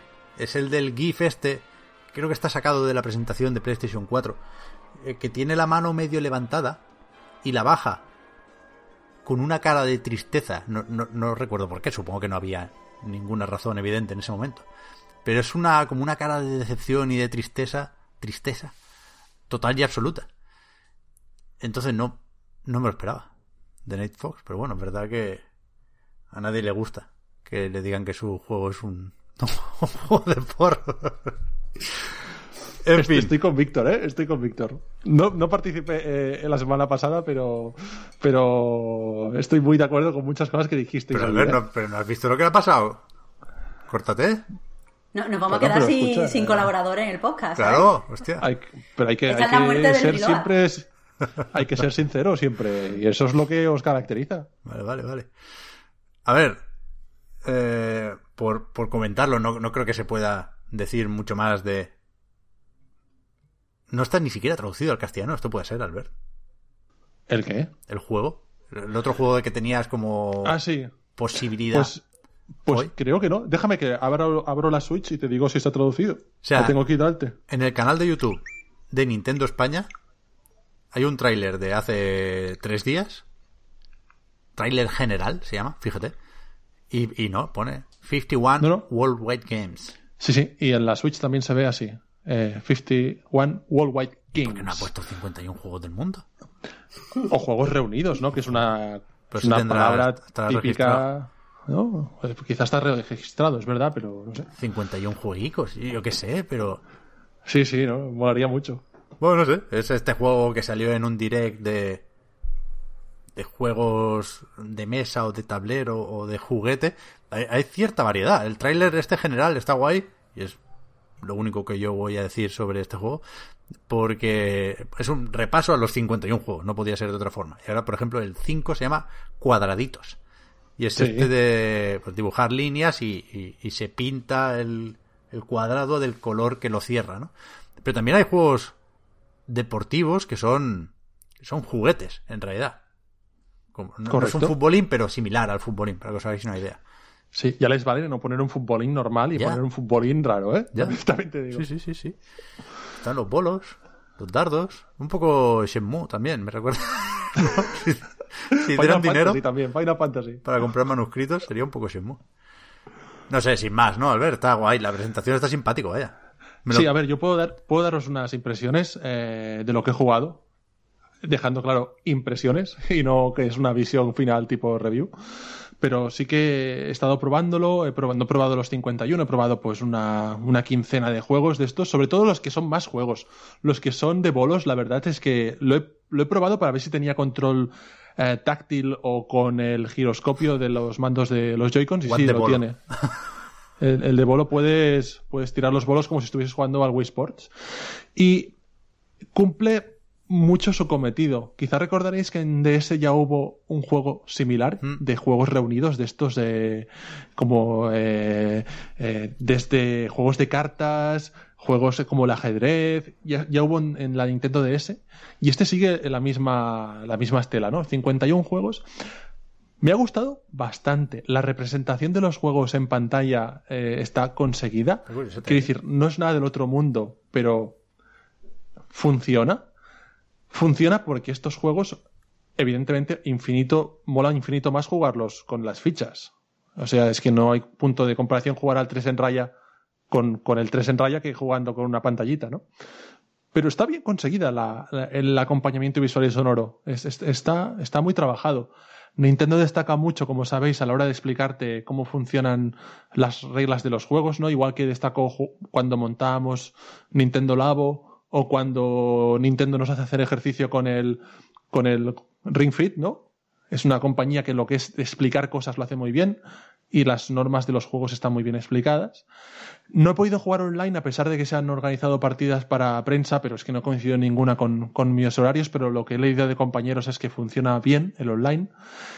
Y el resumen que puedo daros es el siguiente, y, es, y con esto acabo, ¿eh? Estos días jugándolo en casa, eh, nos, nos, nos, hemos enganchado de verdad a algunos juegos. El Mancala, por ejemplo, que es un juego muy antiguo, eh, de 4.000 años antes de Cristo y tal, en, que surgió en África. Este juego tan antiguo que yo siempre lo había visto, pero nunca había aprendido a jugar. Estuvimos otro día enganchados ahí a ver si podíamos ganar a, a, la, a la IA. Ni siquiera jugando contra la IA ya era, ya era divertido a ver si podíamos ganar. Y, y tengo ganas, si os digo la verdad, de que acabe el confinamiento, ya de una puñetera vez, de ir a ver a mis padres, que hace meses que no los veo y tengo ganas de verlos. Y, y de verdad, tío, típico que estás en casa, tus padres no sabes al final qué decir y, y, decirle pues a mi padre, oye, vamos a hacer una partida a este juego, tal. Y, y pensé en él, pensé en él y dije, hostia, le, que podremos jugar a, a este juego y, y, será divertido. Tuve esa sensación, ¿no? Y creo que este es el, el, el cometido final de este, de este juego. ¿Mm? Eh, podría comentaros que, que, tiene como una especie de, entre muchas comillas, modo historia en el que vas conociendo personajes, que, que cada uno es especialista en un juego, eh, que tiene medallas para que engancharte a probarlos todos, pero yo pienso que este juego es para que, para lo que os decía antes, ¿no? De, de que he pensado de jugar, pues eso, con, con, mi padre, que no, que pienso que le puede gustar a algunos de estos minijuegos y, y, y que nos retemos ahí. Y, y, y, con, y a nivel casual. Esto es lo que yo, yo pienso. La representación de los juegos es buena y, y no tiene más. Creo que es un buen producto. Iba, iba a decir eso, que, que se podría haber hecho mucho peor y nos vienen a todos ejemplos a montones y que tiene incluso, veo en la web, un modo tatami que te permite juntar varias Switch por aquello de que se empalmen o se enlacen las pantallas, que me parece sí. curioso. Solo recuerdo haberlo visto en, en un Mario Party. No, no, tiene, tiene muchas ideas muy innovadoras. Esto también lo puedes hacer, por ejemplo, hay un juego que es un piano. No es ni siquiera un juego, es como un divertimento, tienes un teclado. Ahí sí que toca la pantalla táctil, Marta. Esas teclas sí que las, las tienes me parece, que tocar. Me parece fatal. O sea, es que hay que hacerlo. Y si juntas varias Switch, eh, son más teclas del piano. Es, me pareció un detalle sensacional. Claro. Eh, y si giras la Switch, se convierte en un, en un teclado electrónico. Eh, deja de ser un piano. Y, y, sí que tiene como curiosidades. Cada juego tiene sus pequeñas sorpresas y en eso está muy bien pensado. Y bueno, que, que, que voy a comentaros, ¿no? Te puedes crear un personaje. Y este juego te deja definir tu personalidad en base a dos funciones, en base a dos parámetros, ¿no? ¿Qué es lo que más te gusta del mundo? Y hay varias opciones. Yo escogí vivir cómodamente. Creo que es la opción que también escogió Sempere. Eh, José, que lo, he visto en la Switch y pone, habéis escogido la misma opción. Pues José y yo tenemos la misma, el mismo deseo de vivir cómodamente. Y también te pregunta, ¿cuál es tu plato favorito? Y los juegos te preguntan, ¿tu plato de comida favorito? A mí eso me gana ya automáticamente. Yo puse, puse croquetas y...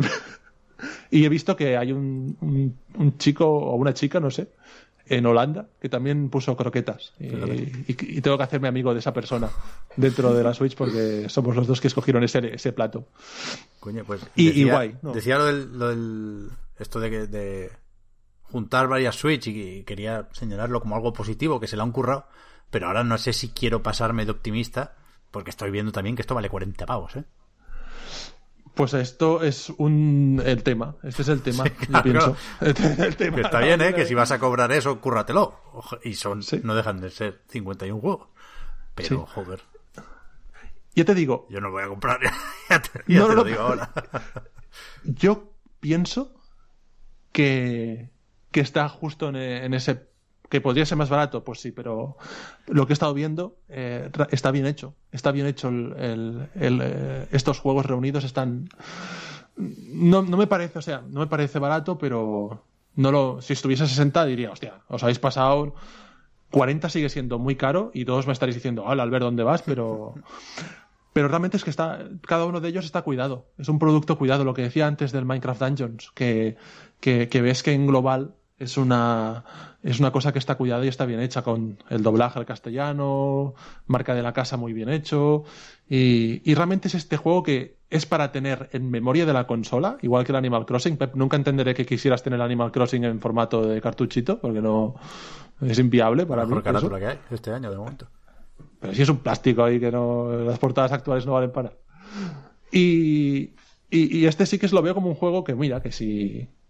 Que, que si tienes la, el entorno apropiado para, para, para jugarlo, pues puede ser, puede ser chulo. Eh, estos días eh, en las partidas online, por lo que he estado investigando ahí el grupo de gente que lo estaba jugando, el, el póker era el, el, juego estrella. Yo decidí no entrar ahí porque soy muy malo en este juego y, y me hubiesen desplumado seguro. Pero, pero guay. Yo lo veo, lo veo digno. Lo veo una, una idea muy Nintendo muy, y muy digna. No tengo nada más que decir. Sí, sí, sí. Si os gusta este, si la propuesta os atrae, pues el producto es bueno. A mí el, el tráiler general me ha sorprendido, ¿eh? Tenía un recuerdo peor de cuando salió en, en un direct. Pero, hostia, ahora no puedo pensar en otra cosa que no sea lo de la traducción del título. Porque es verdad que hace como un juego con las fichas, pero bueno, se podía adaptar perfectamente, perfectamente. Sí. Seguimos sin nombre para el Paper Mario, el Origami King. Origami King. Pues sí, las cosas están cambiando, ¿eh? No me gusta esto, ¿eh? Antes, antes de grabar el, el podcast, eh, me he levantado muy pronto hoy y he podido hacer una partida para, para, refrescar y he jugado mi primera partida de cartas Hanafuda, que es uno de los juegos incluidos en este recopilatorio, que son estas cartas japonesas, que es lo primero que Nintendo comercializó cuando se fundó a finales del siglo XIX. Y he ganado la partida, no he entendido casi este juego sí que es complicadísimo de entender las normas, pero mira, de chiripa he ido apretando botones y he ganado la partida. Y, ya puedo decir que he jugado pues a, lo primero que hizo Nintendo y que en el juego está muy bien representado, evidentemente. Pues para terminar, y viendo el, el futuro incierto que nos espera ahora para las preguntitas, ya que las hemos pedido y ya que tenemos a Albert aquí, aunque vamos mal de tiempo, vamos a hacer una. Que al azar escogido la de Alberto Sánchez, que dice, yo querría saber qué opina Albert sobre la obsesión de Pep, Víctor y ahora también Marta, tras su reciente conversión, por Platinum Games. Buf, es un tema, ¿eh? Porque Hombre, tú has vivido nuestra época fuerte de Bayonetta, Albert. Joder, sí lo he vivido. Esto te dio casi, casi tanto más que, que Dragon Ball. Madre mía. Pero... Sí, sí, sí que lo he vivido. Y, y, cuando recuerdo cuando salió perfectamente que nos llegó eh, la review de Víctor para Eurogamer ahí, que estaba ahí. Es verdad. Sí, sí, sí. sí. Yo la analicé en Night y Víctor en Eurogamer, es verdad. Exactamente, lo estabais ahí flipando, lo recuerdo mucho. Eh, mi opinión de Platinum es que me vais a matar, pero yo no me he pasado el bayoneta. Sí, lo he intentado varias veces y nunca me lo he llegado a pasar. Mi juego favorito de la compañía, de los que he pasado, es el Vanquish. Ese sí que es un juego que me gusta muchísimo. No está malote, ¿eh?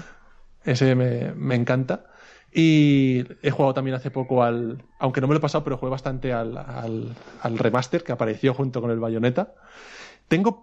La verdad es que me, me, casi que me da un poco de vergüenza, pero es que tengo muchos juegos pendientes de, de Platinum. Eh, me gustaría jugar al Nier Automata, ahora que Marta también lo jugó y, y, y que te gustó, ¿no? Entendí que te, sí, te había gustado con, mucho. Tengo matices en la historia. No, no en la jugabilidad, los combates a tope, el movimiento estupendo, todo, la ambientación muy guay. Pero la historia le pongo unos peros. Sí. Otro, otro día me extiendo en esto. Sí.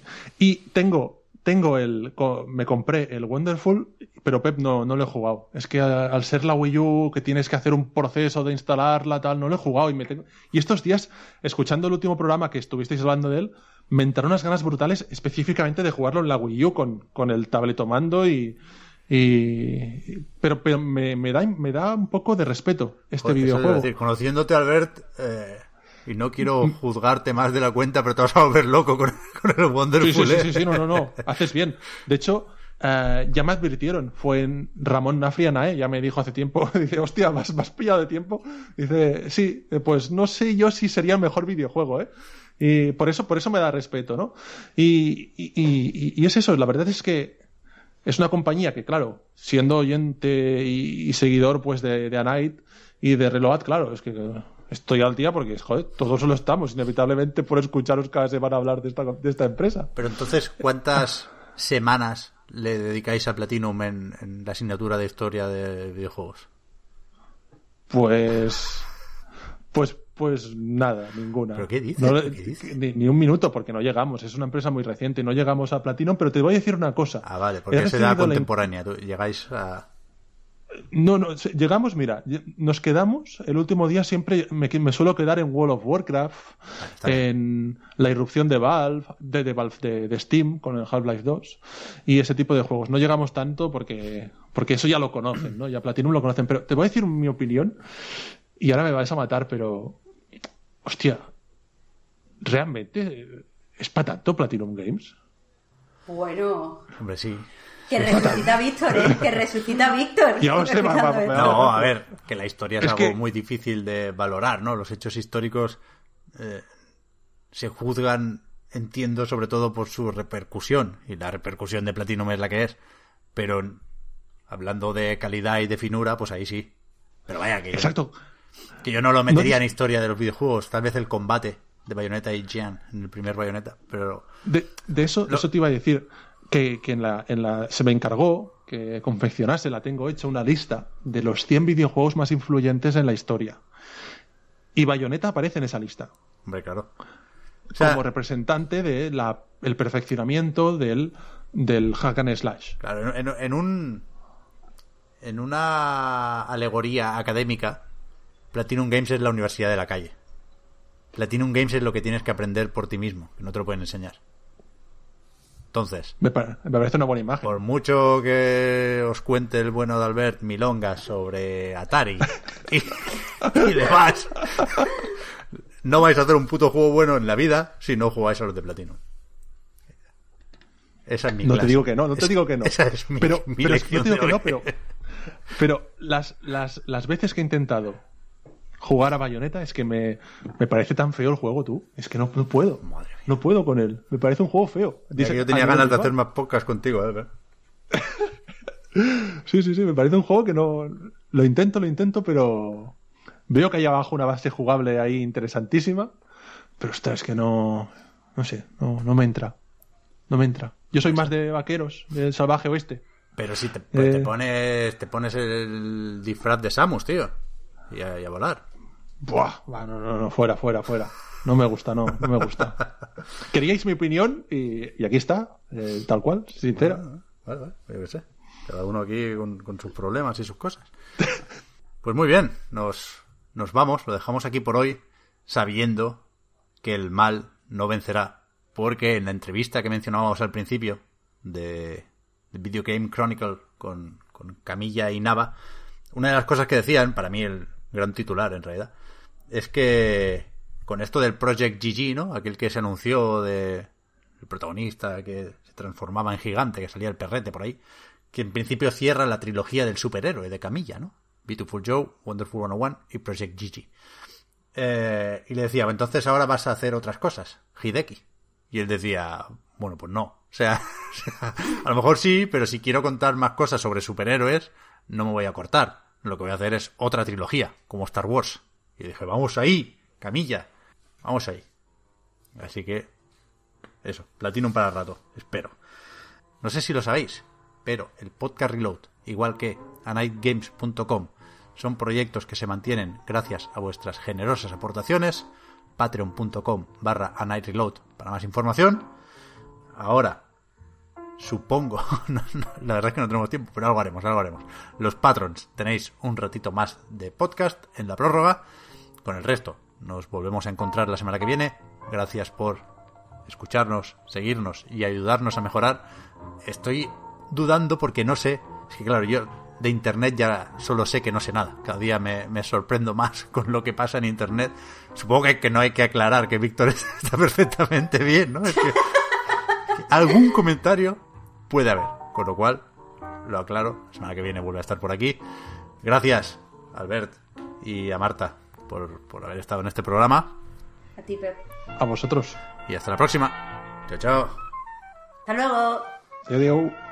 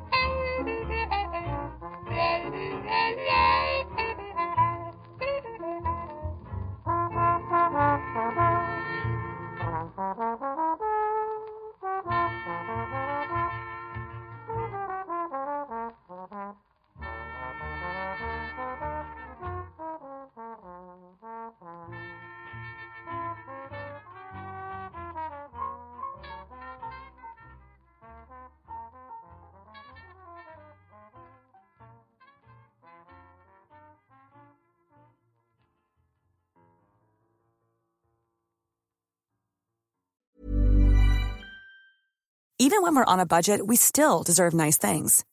Quince is a place to scoop up stunning high-end goods for 50 to 80% less than similar brands. They have buttery soft cashmere sweaters starting at $50, luxurious Italian leather bags, and so much more. Plus, Quince only works with factories that use safe, ethical, and responsible manufacturing. Get the high-end goods you'll love without the high price tag with Quince. Go to quince.com/style for free shipping and 365-day returns.